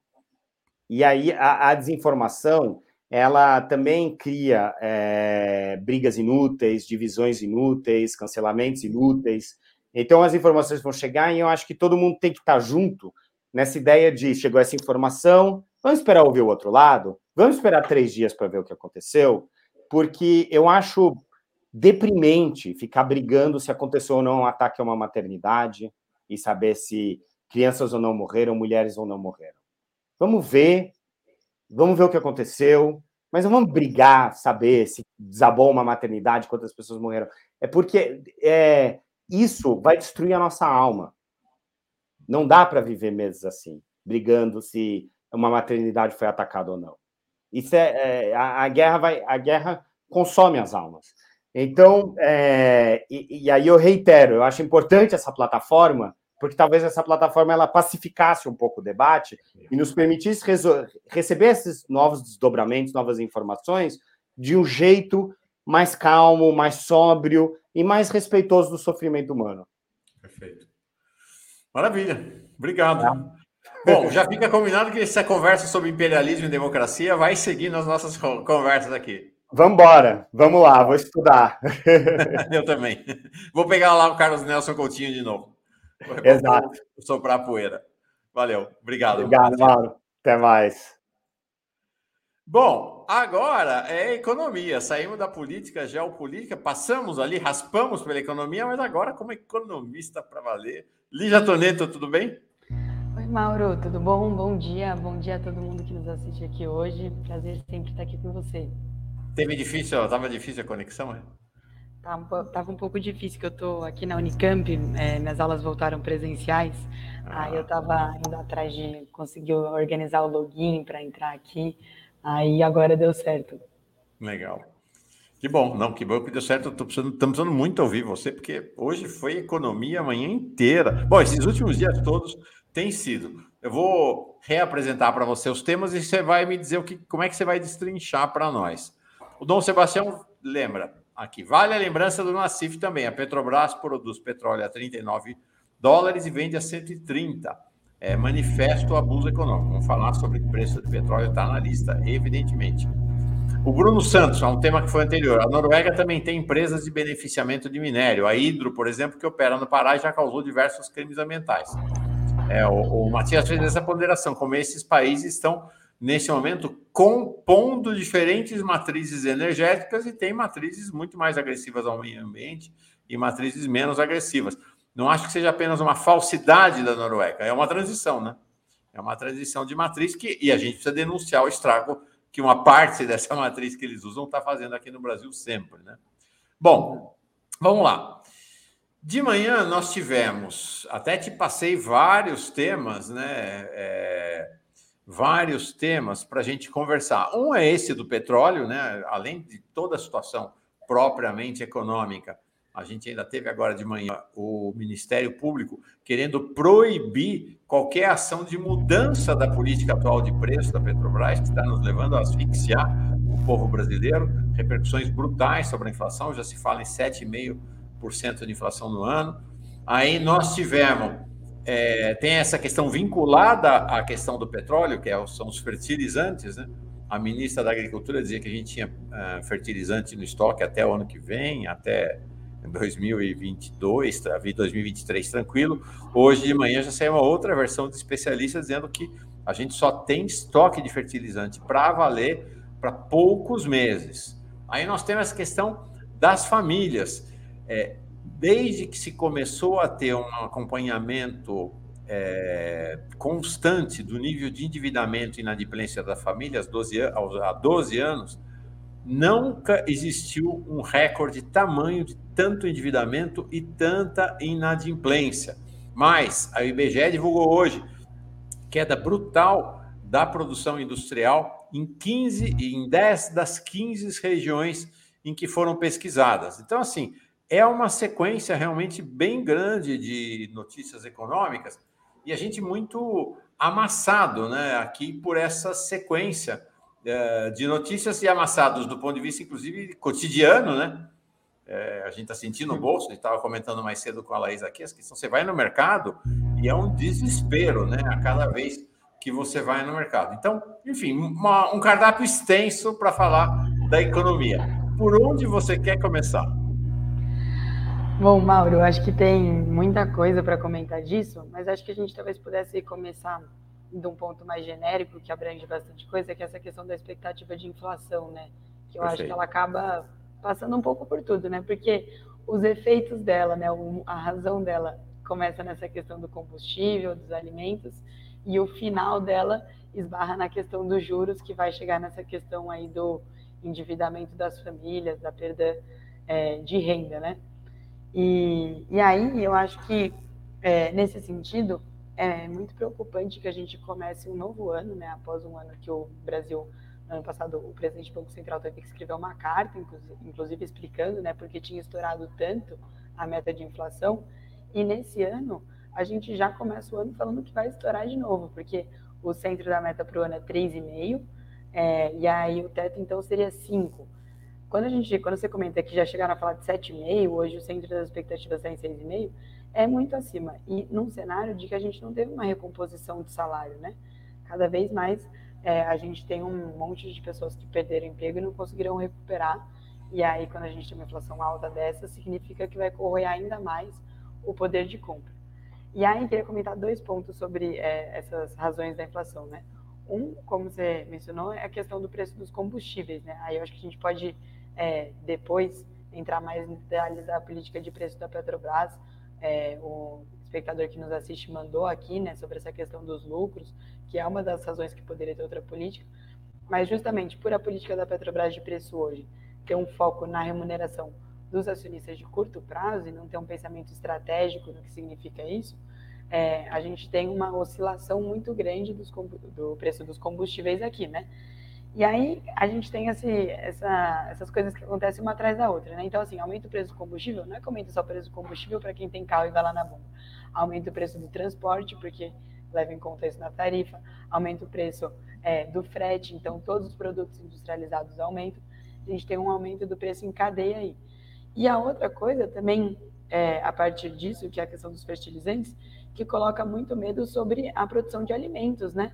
Os fertilizantes eles são fundamentais para a produção é, de alimentos, para a gente garantir que a gente consiga ter. A gente já sabe que está com falta de política de alimento, né? Voltou a fome no Brasil por falta de política de regulação de estoques, por falta de conseguir ter uma política de garantia disso. Mas agora, no cenário com fertilizante, a gente corre o risco, então, de tantos combustíveis pressionarem o que é o frete, quanto os alimentos, que já são um dos bens que mais subiram, né? Então, o gás de cozinha no passado já foi o que mais subiu, e esse ano vai subir de novo por conta do preço do petróleo. Os alimentos que já foram o que mais subiram no passado também devem subir esse ano por conta é, dos fertilizantes e da seca que teve sem que tivesse uma política.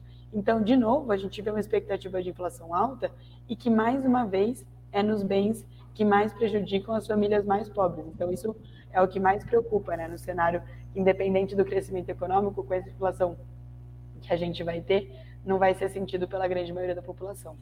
Não, e, e a inflação, né, Lígia, é uma questão importante, me parece, é que a inflação é uma cesta teórica que se constitui. Mas, a rigor, para cada fatia, para cada classe social ou para cada nível de renda familiar, é uma inflação diferente, porque numa família pobre, o peso dos alimentos no composto familiar às vezes chega a 30%, 35%.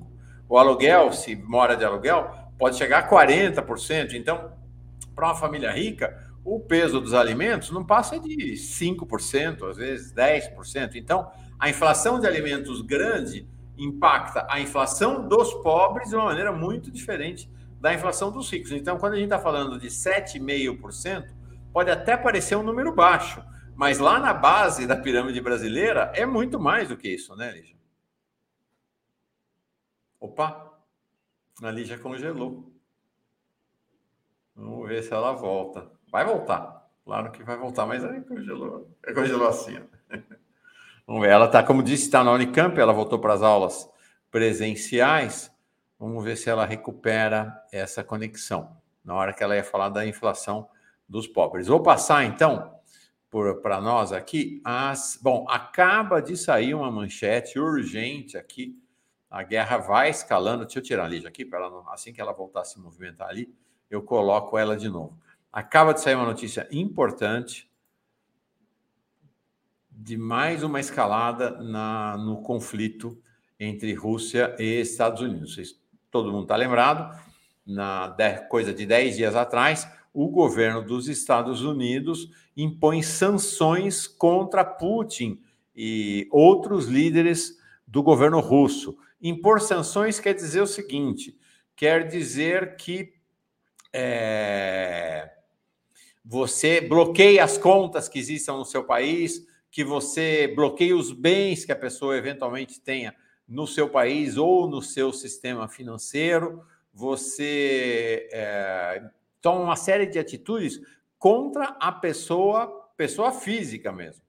É? Então, é, e, e é sempre assim. É claro que todos têm mecanismos de proteção. Todas as pessoas ricas e muito ricas, estamos falando só de gente muito rica, tanto do lado dos Estados Unidos como do lado russo, têm maneiras de se proteger. Não é? Mas é, tem um efeito publicitário, tem um efeito de imagem muito grande e, marginalmente, pode ser uma. É, é, pode ser uma. Um, pode causar prejuízo também para as pessoas, né? Então, a lista de pessoas russas, líderes russos sancionados é grande, são mais de 15, a começar pelo Putin. Então, eles não podem ter depósito em banco de toda a área das sanções, vai ser é, congelado, não pode ter bens, não pode ir para os Estados Unidos. E agora a Rússia respondeu com sanções sobre. É, olha aqui, estão na lista o Joe Biden, o secretário de Estado Tony Blinken, o secretário de Defesa Lloyd Austin, e num total de 13 nomes listados. O chefe de Estado-Maior, Mark Milley, também, conselheiro de Segurança Nacional, Jake Sullivan, diretor da CIA, William Burns, a própria a secretária de imprensa da Casa Branca, Jane Psalk. É, é mais ou menos a mesma lista por cargos da lista que os Estados Unidos havia divulgado. Dois nomes é, importantes na lista são a Hillary Clinton e o filho do, do Joe Biden, o Hunter, que tem negócios uh, com empresas ucranianas, que foram, inclusive, objeto de enorme polêmica e crítica na, na última campanha eleitoral. Tem negócios considerados escusos com a com essas empresas. A, a Moscou diz que é uma medida recíproca depois que Washington tinha colocado os principais líderes uh, russos na lista de sanções e Moscou já avisou. É... Peraí. Já avisou que terá mais sanções, terá mais gente nesse universo de sanções dos líderes dos Estados Unidos. As sanções não foram amplificadas para a União Europeia, para nenhum país da Europa ou para o Canadá, outros países que estão participando do processo. Uh... Deixa eu ver aqui no caso da Rússia. Onde está aqui? A sanção russa, a sanção dos Estados Unidos. Deixa eu encontrar aqui a lista de quem eles sancionaram. Um minutinho só, vou encontrar. Uh... Ah, é, ele falou, tem empresários, no caso uh, russos, não são apenas líderes do, do governo, não, tá? Tem também empresários russos, esse está sendo uma questão, foi, parece que muito uh, de caso pensado. É... Deixa eu ver se eu consigo a lista aqui. Foi um caso pensado para botar a elite russa, botar os líderes empresariais russos para fazer pressão em cima do Putin. É... Deixa eu ver se eu tenho a lista aqui.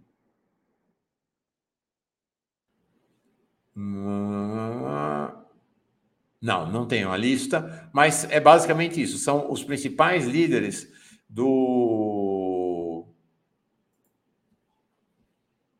do governo russo e ah, 315 deputados da Duma também, do parlamento. Realmente foi muito mais extensa do que a sanção que o governo russo está impondo agora.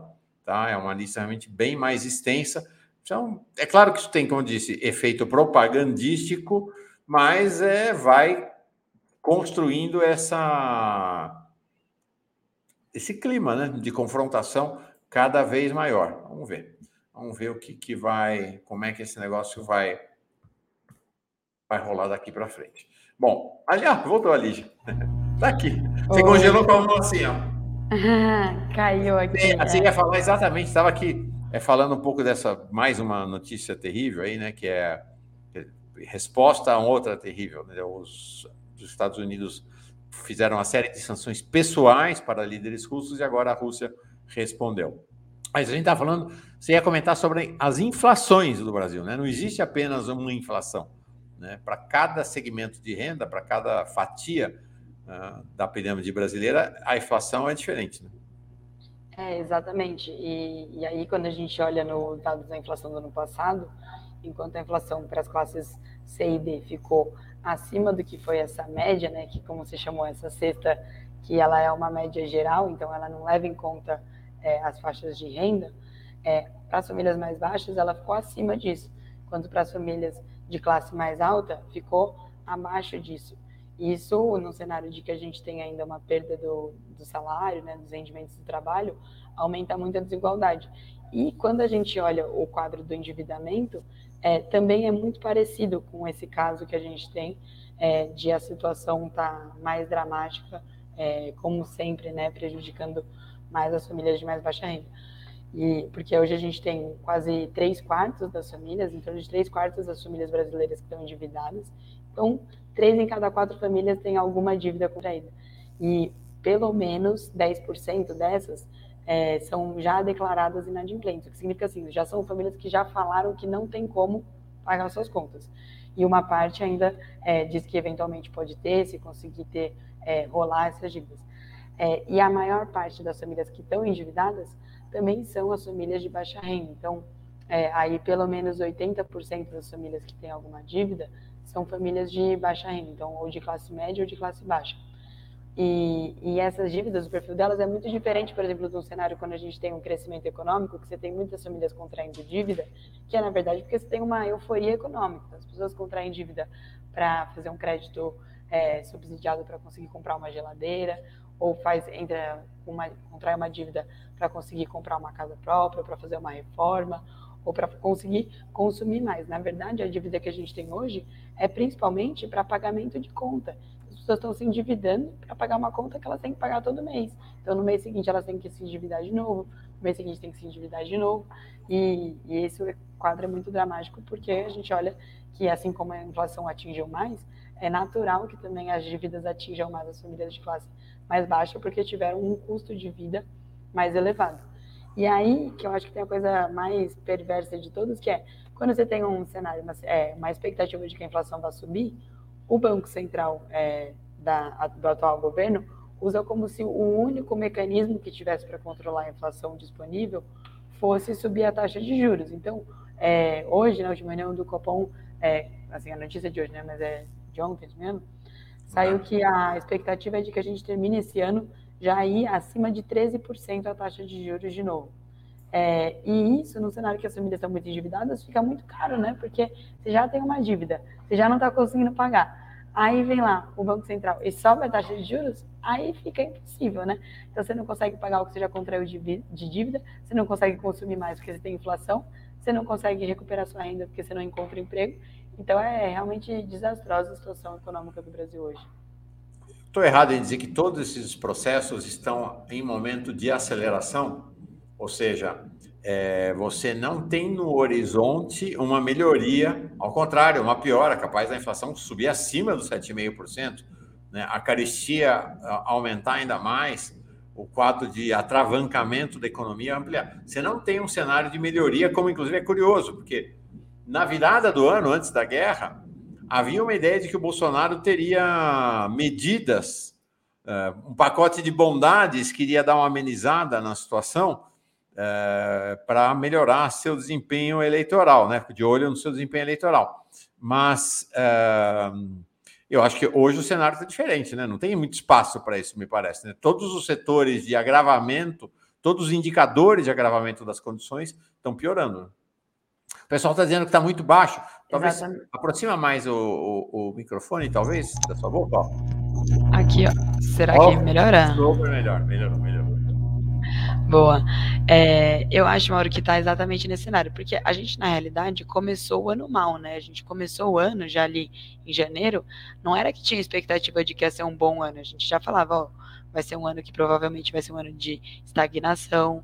É, a gente já está num quadro de recessão técnica, porque os últimos trimestres de 2021 a gente teve é, os dois, o segundo e o terceiro, né, a gente teve uma queda do PIB. Então a gente já tinha um cenário ali no começo do ano que era uma expectativa de que esse fosse ser um ano duro para a economia.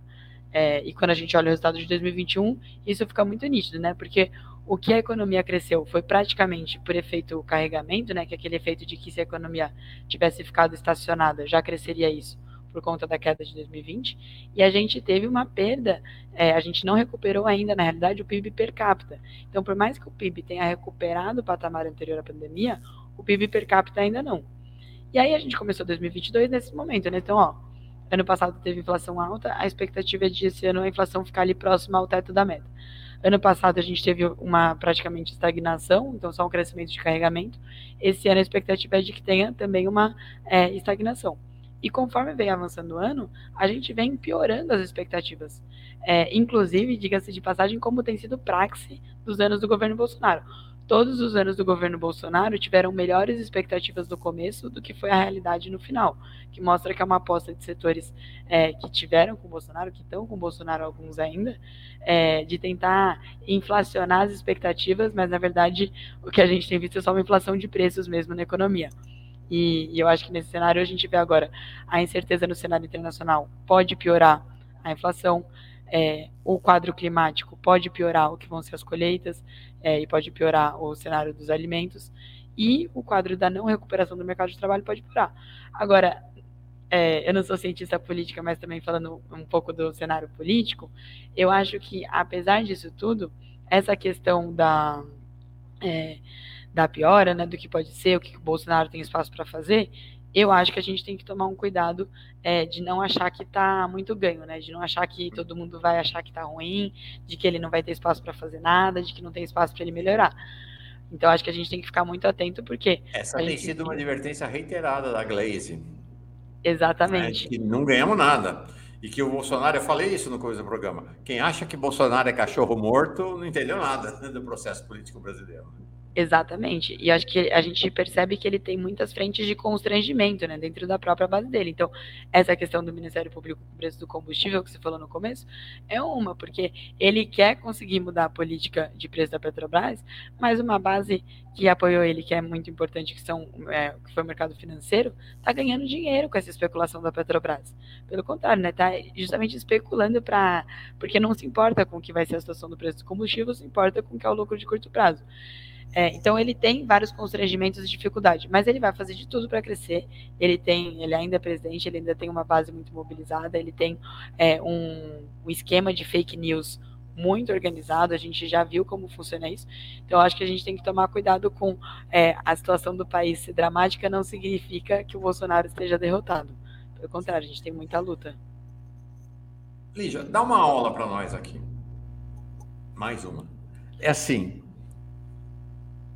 o que, que é, de fato, a política de preços da Petrobras que está em vigor e como ela era na época dos governos democráticos, nos governos do PT? Bom, é, tem uma mudança muito grande da política de preço da Petrobras, que ela é orientada por uma é, opção é, estratégica mesmo, né? Do que, do que significa, do que como deve se comportar e a quem deve beneficiar o preço dos combustíveis. Então, é, como era no, nos nossos governos. A gente tinha uma política de preço da Petrobras que considerava que a Petrobras, ela como uma empresa estatal, como uma empresa que tem um poder grande de mercado, ela consegue é, atuar por duas frentes. Uma primeira é que ela consegue ter uma estabilização dos preços, considerando que o preço do petróleo é um dos preços mais voláteis do mundo. Então a gente vê todo dia a notícia do preço do petróleo, subiu, caiu, subiu, caiu é, desde do choque, do primeiro choque do petróleo lá na década de 70, nunca teve um período de longa estabilidade de preço internacional do petróleo. Mas isso é muito ruim para a economia, porque a pior coisa que pode ter para, por exemplo, um, um produtor industrial ou para qualquer pessoa que depende do preço da energia, que é todo mundo, é você não saber quanto que vai estar aquele preço no mês seguinte. Porque como que você vai fazer um investimento hoje com o cálculo de um preço que no mês seguinte pode estar o dobro? Ou como que você vai fazer um investimento esperando que o preço do mês seguinte vá estar metade e ele vai continuar no mesmo lugar que está? Então, essa estabilidade ela é muito importante para a economia e para os investimentos. E aí o que a Petrobras podia fazer é, bom, a gente tem é, uma massa grande, a gente consegue controlar é, essa estabilidade. Então, quando o preço vai subir muito, a Petrobras evita que ele suba muito para que é, isso não impacte tanto. Mas se ele vai cair muito, ele também cai de maneira suavizada para que no momento que ele vai subir, esse colchão que foi formado consiga ajudar nessa estabilização de preços. E quando a Petrobras consegue ter uma política de preços dessa forma, a outra frente que ela atua é, ela tem um poder de mercado grande. É, ela tinha, na verdade, um dos grandes problemas que a gente tem hoje é a perda do potencial de refino que a gente tem no Brasil. A gente tem hoje as nossas refinarias na sua utilidade praticamente máxima, só que a gente vendeu boa parte delas, a gente fechou boa parte delas, então hoje a nossa capacidade de refino é muito menor. Então a gente é, antes exportava gasolina, por exemplo, e importava diesel e GLP, hoje a gente importa tudo de derivado, gasolina inclusive. É, e aí a gente tem menos condição de impactar. Não muda tanto se a Petrobras diminui o preço do que, que vai ser o preço geral na economia, porque você tem uma série de pessoas que importam diretamente, não passa pela Petrobras. E hoje, é, como ele é feito? Ele é alinhado a esses preços que são completamente instáveis internacionais. Então, quando o preço internacional sobe, o preço doméstico sobe. Quando o preço internacional cai, o preço, preço doméstico cai. Só que tem outro fator que faz com que eventualmente a gente não sinta, por exemplo, a queda, que é o câmbio. Então, os dois fatores que compõem o preço do combustível aqui dentro são os preços internacionais do petróleo, dos combustíveis, que são cotados em dólar, e o real, que é a conversão. Então, é, o mesmo barril de petróleo que a gente, o mesmo barril de gasolina que a gente precisasse importar alguns anos atrás, se ele custasse esse mesmo 100 reais, 100 dólares, ele custaria 200 reais, porque o real estava é, 2 dólares, né? Hoje, o mesmo barril que chega nos 100 dólares já custa 500 reais. Então, a gente também tem um impacto muito grande do que é a taxa de câmbio nesse preço.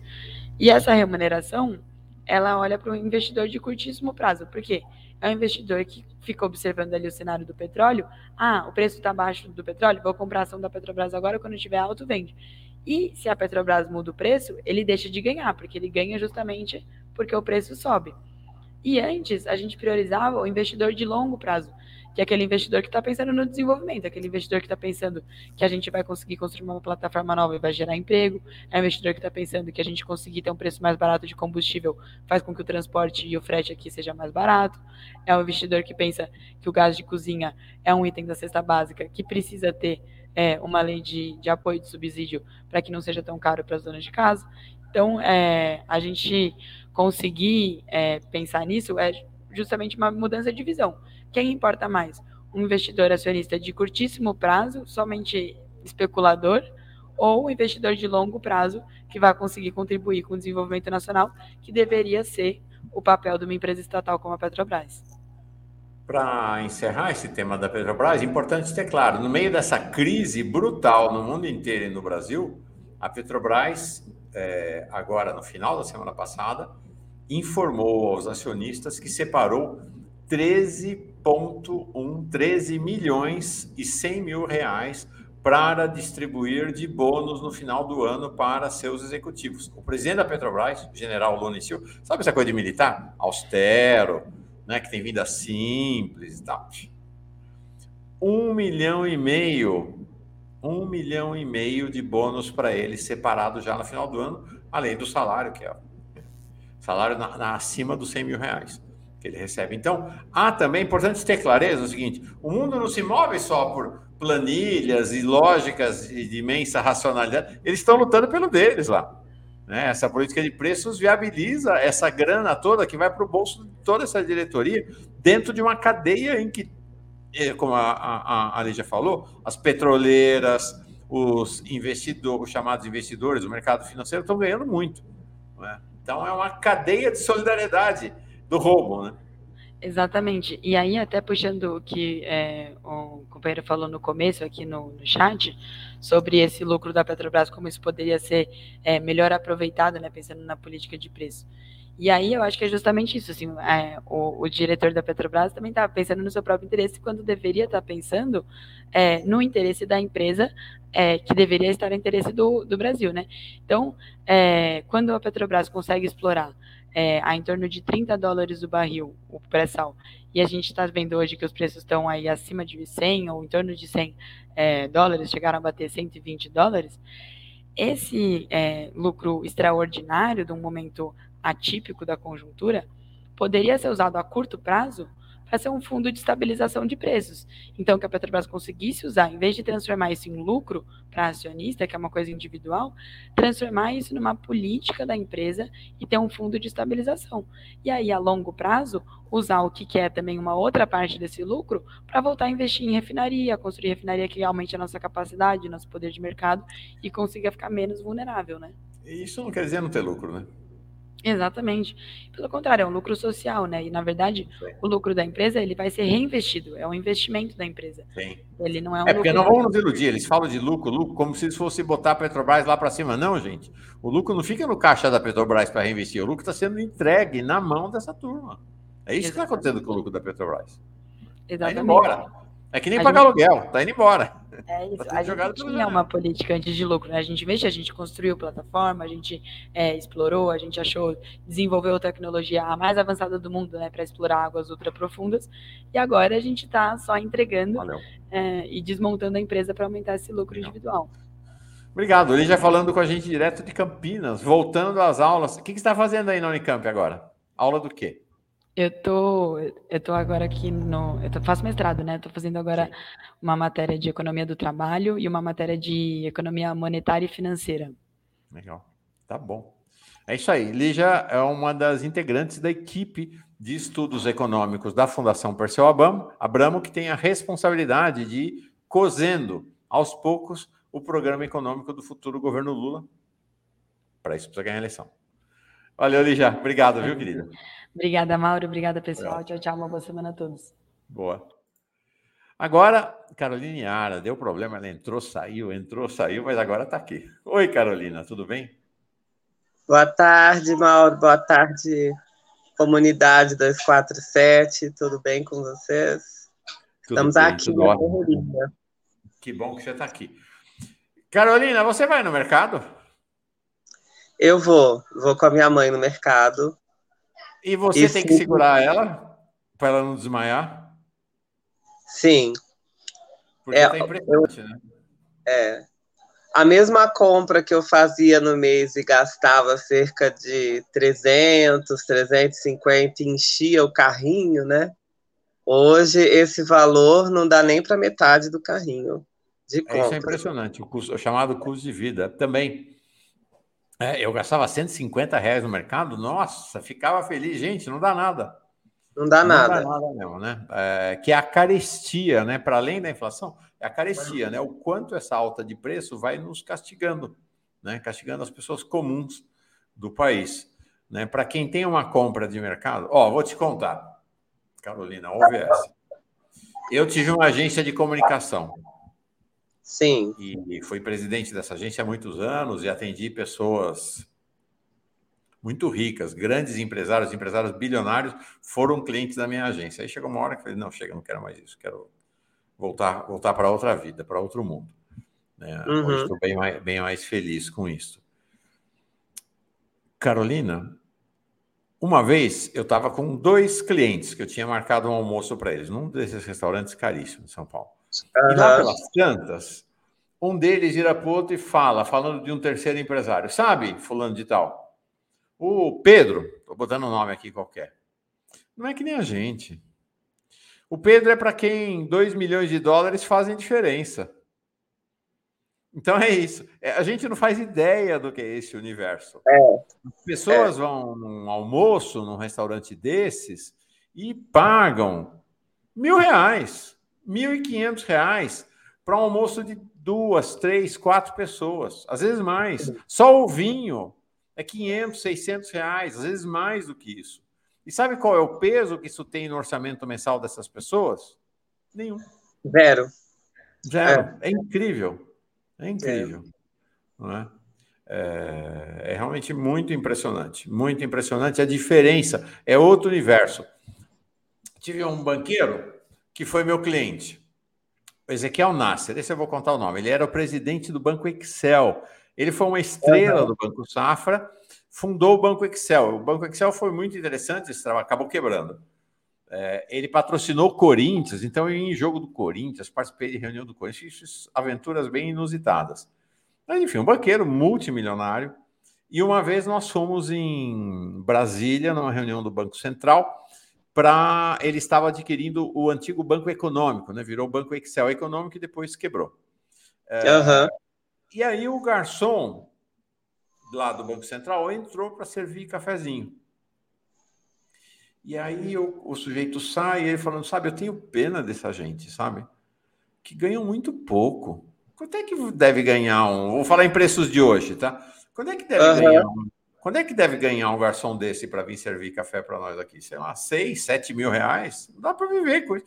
Gente, tem um olhar na mesa, todo mundo olhando uns para os outros, pensando: Bom, nós aqui recebemos mais ou menos. Ele não tem a menor ideia é. do quanto recebe. O garçom de uma empresa terceirizada para servir cafezinho, que recebe um, é. dois horas. É outro mundo. As pessoas, nem nós temos ideia do mundo que eles vivem, e acho que nem eles têm ideia do mundo em que nós vivemos, né? É, é a alienação, né? O, o Marx falava muito bem isso, né? O capitalismo cria alienação para os dois lados, né? Para os trabalhadores, mas também para essa gente que fica ali sentada no seu privilégio e nem sabe o que está acontecendo mais, né? É bem isso mesmo. Carolina, você é uma. Ontem entrevistei uma colega sua de bancada, Paula Nunes, aqui, foi ótimo. Uh, Maravilhosa. Co-vereadora. Já estou sabendo que você e ela é, são agora pré-candidatas a co-deputadas estaduais, né? Da bancada feminista na Câmara, são vocês duas que estão saindo para pré-candidatura, é isso? Isso, isso mesmo. Sai eu e Paula da Câmara Municipal para disputar a LESP, junto com mais duas companheiras que não estavam na formação municipal, que é a Simone é a Nascimento e a Mari Souza, né? É, Simone bem então. conhecida aqui da gente, ela já teve programa, inclusive aqui na Pós do 7. Uh, então você sai para essa dimensão estadual. Exato. Quero fazer uma pergunta bem delicada, porque você é do PSOL. É. Uh, e há uma questão hoje crucial na, na luta estadual, que é, é Boulos vai ficar até o fim, Haddad vai ser o candidato, Márcio França. Hoje nós tivemos uma novidade, que é o da Atena bateu a porta na cara do Ciro e disse que vai ser candidato ao Senado na chapa uh, do Rodrigo Garcia, né, do PSDB, do Dória. Então, como é que você está olhando esse cenário da eleição estadual, você que está indo para essa dimensão como candidato a deputado estadual? Olha, eu acho que a tendência é, a tendência é ter algum tipo de eu não digo de retirada de, de, de candidatura do PSOL, mas eu acredito que é, a gente está andando para fazer uma, uma eleição em que as esquerdas tenham mais conversa, que as esquerdas tenham mais é, disposição mesmo a, a, a, tentar levar um, do, um dos partidos, ou o PSOL ou o PT, ao segundo turno, né? Uhum. Acho que essa é a principal tarefa, né? É, e aí acho que isso pode passar é, por uma retirada de candidatura, como pode passar é, por uma mudança de nomes, enfim. Acho que está em aberto as discussões ainda. É, eu acho que seria interessante é, ter essa um, um, dos nomes né, no segundo turno, embora acredito que, que a esquerda, pela primeira vez em algumas em duas décadas, né, tem de fato um acúmulo nos dois partidos, um pouco mais no PT, por óbvio, pelo tamanho do PT, mas um acúmulo nos dois partidos de, de, de chegar a, a, uma disputa mesmo no segundo turno com o PSDB ou com o, o Tarcísio, né? Que seria uma tá situação mais surpresa, né? Que está tá sendo, sendo, uma surpresa. surpresa. Mas isso nos, nos mostra também, mais uma vez, o quanto que a gente subestima o bolsonarismo, nós da esquerda, né? É, então, a força do bolsonarismo consegue levar uma pessoa completamente desconhecida do cenário político é, como o candidato do, do presidente, né, o candidato do Bolsonaro, é, o que é um horror, né, porque é, apesar de tudo, apesar de toda a, enfim, de tudo que o PSDB faz de ruim nesse estado, né, que é o estado de São Paulo, Tucanistão, né, é, apesar disso, é, é muito pior você ter um, um candidato de extrema direita no segundo turno falando contra as LGBTs, falando contra ah, o movimento negro, falando contra a população negra das periferias, né? Porque com certeza ele vai pegar pesado nessa questão da segurança pública, né? Falando de bandido bom, bandido morto, é, ideologia de gênero, né? Essas invenções todas que a extrema direita fizeram, né? É, e que matam, né? Ontem mesmo, é, o Paulo Vaz, né, é, marido do, do, influencer Pedro HMC, do, do blog Põe na Roda, né, ele faleceu, né, é, enfim, em, em uma situação em que é, ele já estava numa depressão muito profunda, enfim. Então, é, a gente sabe que isso mata, né? E, e, e ter no segundo turno de uma eleição uma figura como essa é, é algo que a gente precisa tentar evitar, né? É, eu sei que é uma pergunta sempre delicada, né? Quando fazem, né? É, sobre quem tira a candidatura, quem não tira, e aí tem suscetibilidades dos, dos partidos envolvidos, né? É, mas eu acho que é, a gente tem que caminhar para uma, uma conversa de igual para igual, uma conversa tentando colocar em primeiro lugar o futuro do Estado, o maior Estado do país, é, e também tentando congregar, de fato, a união das esquerdas, né? Eu não sei como é que vai ficar o Márcio França nesse jogo, se se ele vai requisitar o PSB, né? Se o PSB vai requisitar é, ser vice, é, já a federação, me parece que a federação deu uma enrolada, né? A federação do PT com o PSB. é, pelos informes que eu recebi. É, não sei se ele vai requisitar ser vice do Haddad ou se ele vai requisitar o Senado, né?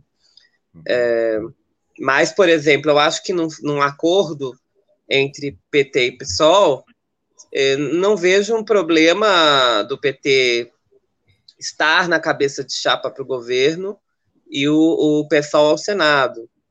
É, só que também existem alas e alas né, dentro dos dois partidos que tornam as discussões mais difíceis. Né? Tem alas do PT que não querem abrir mão do Senado e tem alas do PSOL que não querem abrir mão também. Então, é, digamos assim, é uma situação muito complicada. Por isso que eu digo que é, por isso que eu estou dando essa resposta bastante floreada, bastante. É, Tô vendo você pisando em ovos aí. Cuidadosa, porque a situação é complicada. É, mas acho que o que aconteceu também, né, é, Carolina, eu acho que você trouxe uma questão fundamental, é, e que talvez uh, o olhar para a posição do Lula, da Glaze, do próprio Juliano, presidente do seu partido, em que pesa essa questão do Alckmin não está ainda uh, equacionada, resolvida entre a esquerda, eu acho que está crescendo a consciência de que a gente, a eleição no Brasil não é uma eleição entre candidatos com seus projetos, exatamente. É uma eleição entre a continuidade ou não da democracia. Um segundo governo Bolsonaro já está claro, né? É o fim da democracia no Brasil. O segundo governo vai ser um governo de fechamento. Agora, eles acabaram, o Ministério da Justiça acaba de censurar, a volta da censura. A volta da censura. Né? O Brasil está voltando à censura. Então, isso numa situação de hoje. Imagina o que seria no segundo governo Bolsonaro. O confronto na eleição é, é o confronto entre a, a, continuidade da democracia, ou como disse o, o, o Matias Alencastro mais cedo, a regeneração da democracia brasileira, ou a gente afundar numa não existência, praticamente.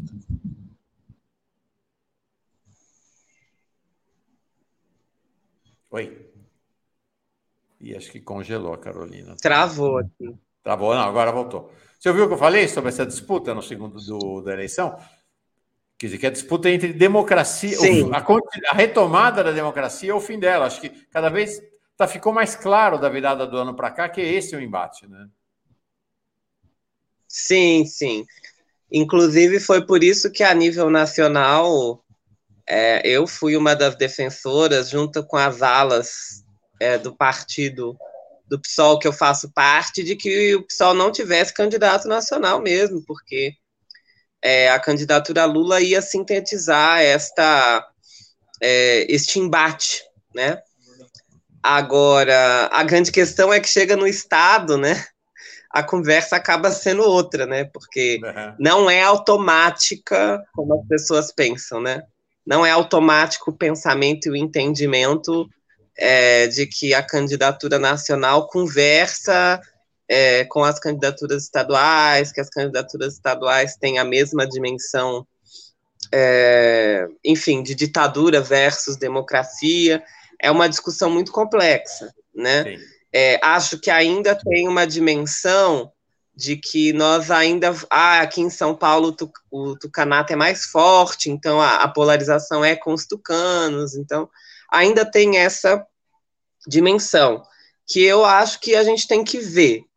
É, se eu, Carol, eu acho que não há problema do PSOL ter candidatura agora se é, houver uma permanência do tucanato na disputa, né? Ou seja, é o Rodrigo Garcia o nosso é, o nosso inimigo, digamos assim, adversário político, porque é o tucanistão, é o, é o, o neoliberalismo clássico.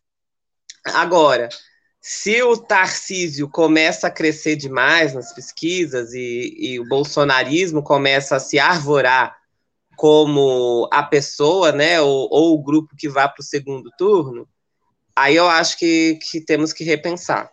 Né? Essa é a minha opinião pessoal, tá? Pessoal. Legal, Carolina, legal.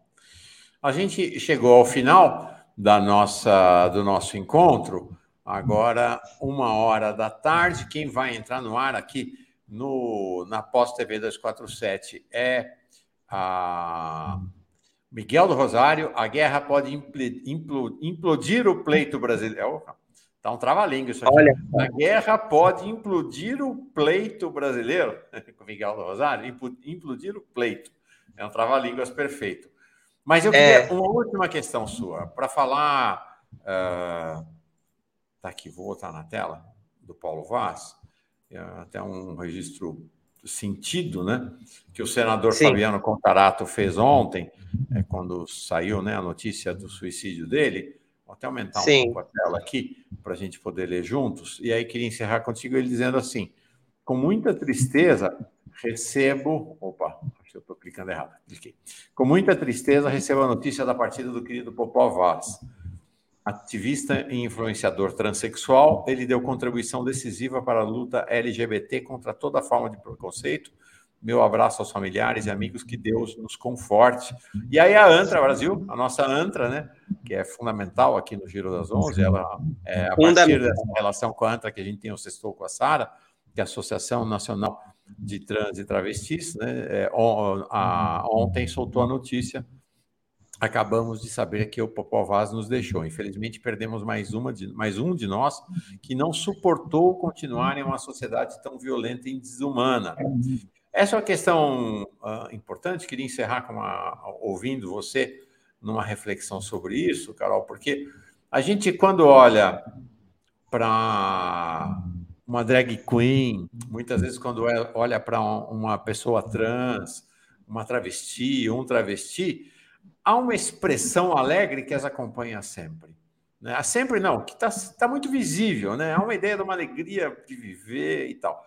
Mas acho Sim. que a gente não, não olha a vida íntima dessas pessoas, né? Muito marcada pela depressão, muito marcada por essa por perdas, né, de todo tipo. Enfim, acho que não é fácil, né? A, a, a, essa jornada não é uma jornada fácil, né, Carolina? Não é fácil. E eu fiquei muito sentida ontem. Eu estava em Mogi das Cruzes, é, no ato de homenagem para a Marielle, lá, né, na Câmara de Mogi, que a vereadora do PSOL de lá, Inês Paz, fez. E eu fiquei muito abalada com a notícia do suicídio do Popó, porque ele não era só um homem trans que, que virou influencer ele era um ativista que se envolvia nas outras causas também. É, eu lembro do quanto que ele engajou muito a pauta intersexo nos últimos quatro anos. É, do quanto que ele usou né, o lugar de, de, de, de influência dele para veicular essas, essas coisas, quanto ele era carinhoso, a, a, até a distância, né? Ele fazia questão de mandar mensagens de força para mim, para que eu continuasse, não, não deixasse o atentado, por exemplo, me, me, me abalar, né? É, então, isso foi, foi pesado, saber que ele partiu assim de uma forma tão triste. É, só que é isso, né? A gente vive, as, principalmente a letra T, né? As travestis, transexuais, as pessoas intersexo, é, os homens trans, a gente vive o tempo todo recebendo muita violência, uma carga de violência muito grande da sociedade. E, e é desde o, o, sair na rua, é desde o questionamento do seu nome, é desde a, a, é, a baixa estima né, que é estimulada pela sociedade, dizendo que você é feia, ou dizendo que você parece, se você é mulher, mas você parece homem, tudo isso vai corroendo a sua saúde mental é, assim como a violência física, os xingamentos e tudo mais, e leva muitas, é, muitas de nós, muitos de nós, ao suicídio, né? Que eu também acho que deve ser computado nos números, é, nos números de assassinato. Porque se é verdade que tem uma diferença óbvia, né? Os assassinatos têm muito mais violência física. É, é verdade também que os suicídios são provocados pela transfobia, né? É, antes de acontecer isso com o Popó, teve uma série de exposição da vida sexual e pessoal dele e do marido, que viviam uma relação aberta, uma série de escrachos, uma série de vídeos, uma série de xingamentos de conservadores. que eu acho que pode ter precipitado um processo é, de, de extrema depressão e também de ideação suicida nele, né? Então, é, até que ponto foi ele mesmo que tirou a própria vida, né? Sim. Acho que essa, essa, é a nossa questão. E aí eu fico imaginando, né, é, o estresse mental que não só nós brasileiras estamos passando, mas como as LGBTs é, na Rússia e as LGBTs na Ucrânia também estão passando agora nesse momento de guerra. Né? Uhum. É, o quanto que elas estão vulneráveis, o quanto que elas estão sem poder fugir, porque se tem uma parte da população lá que está conseguindo fugir, as LGBTs e as pessoas de pele escura não estão conseguindo, nem árabes, né? Então, é, essas populações, é, até nos momentos é, de, de pretensa né, causa humanitária, essas populações ficam para o fim da fila, essas populações são presas para porque ah, não tem os documentos, ou é, né, é, vão para, às vezes fogem para países que são ainda mais transfóbicos e LGBTfóbicos do que o, os que estão acontecendo a guerra. Então, assim, é, é uma situação mundial é, que eu acho que a guerra, aí vai entrar o assunto da guerra, né? Não vou ficar falando porque vai ter especialistas, mas acho que a, a guerra mostra é, o que de fato está acontecendo e estava debaixo do tapete, né? É, ela, ela dá aquela chacoalhada e bota tudo no ar. E nós estamos aqui no Brasil também numa guerra silenciosa, né?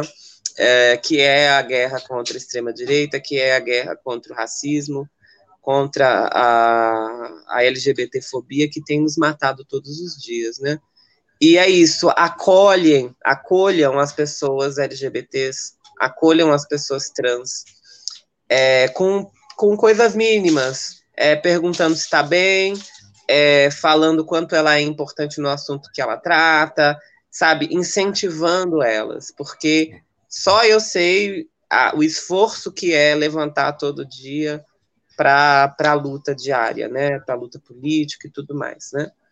É, e, pro, e, vocês, pessoas LGBTs que estão em, em algum processo depressivo, não esperem esgarçar demais. Procurem ajuda, procurem psiquiatra, procurem psicólogo, procurem amigos, procurem religiosos progressistas, porque é, é, isso é fundamental também. A gente precisa manter manter-se vivas, né, enquanto um sinal de resistência. É... Nós estamos falando de.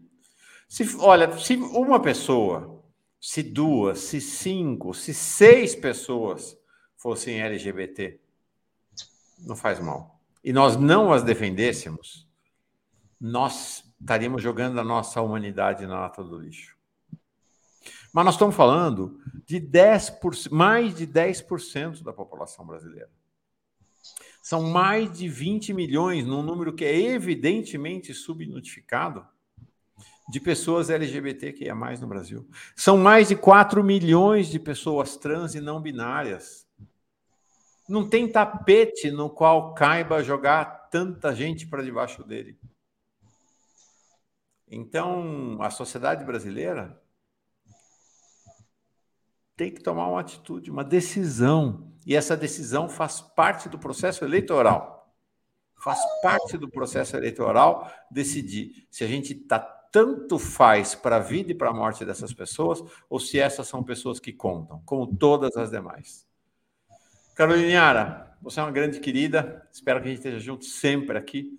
E estou na torcida aí por sua candidatura, por essa nova aventura na qual você está embarcando agora. Que seja super bem sucedida. Axé. Vamos Axé. lá para a Leste, nessa pré-candidatura. Vamos lá. Beijo a todos. Amanhã a gente está aqui de novo mais um Giro das Onze. Tchau, gente querida. Paz e bem. Tchau. Beijo.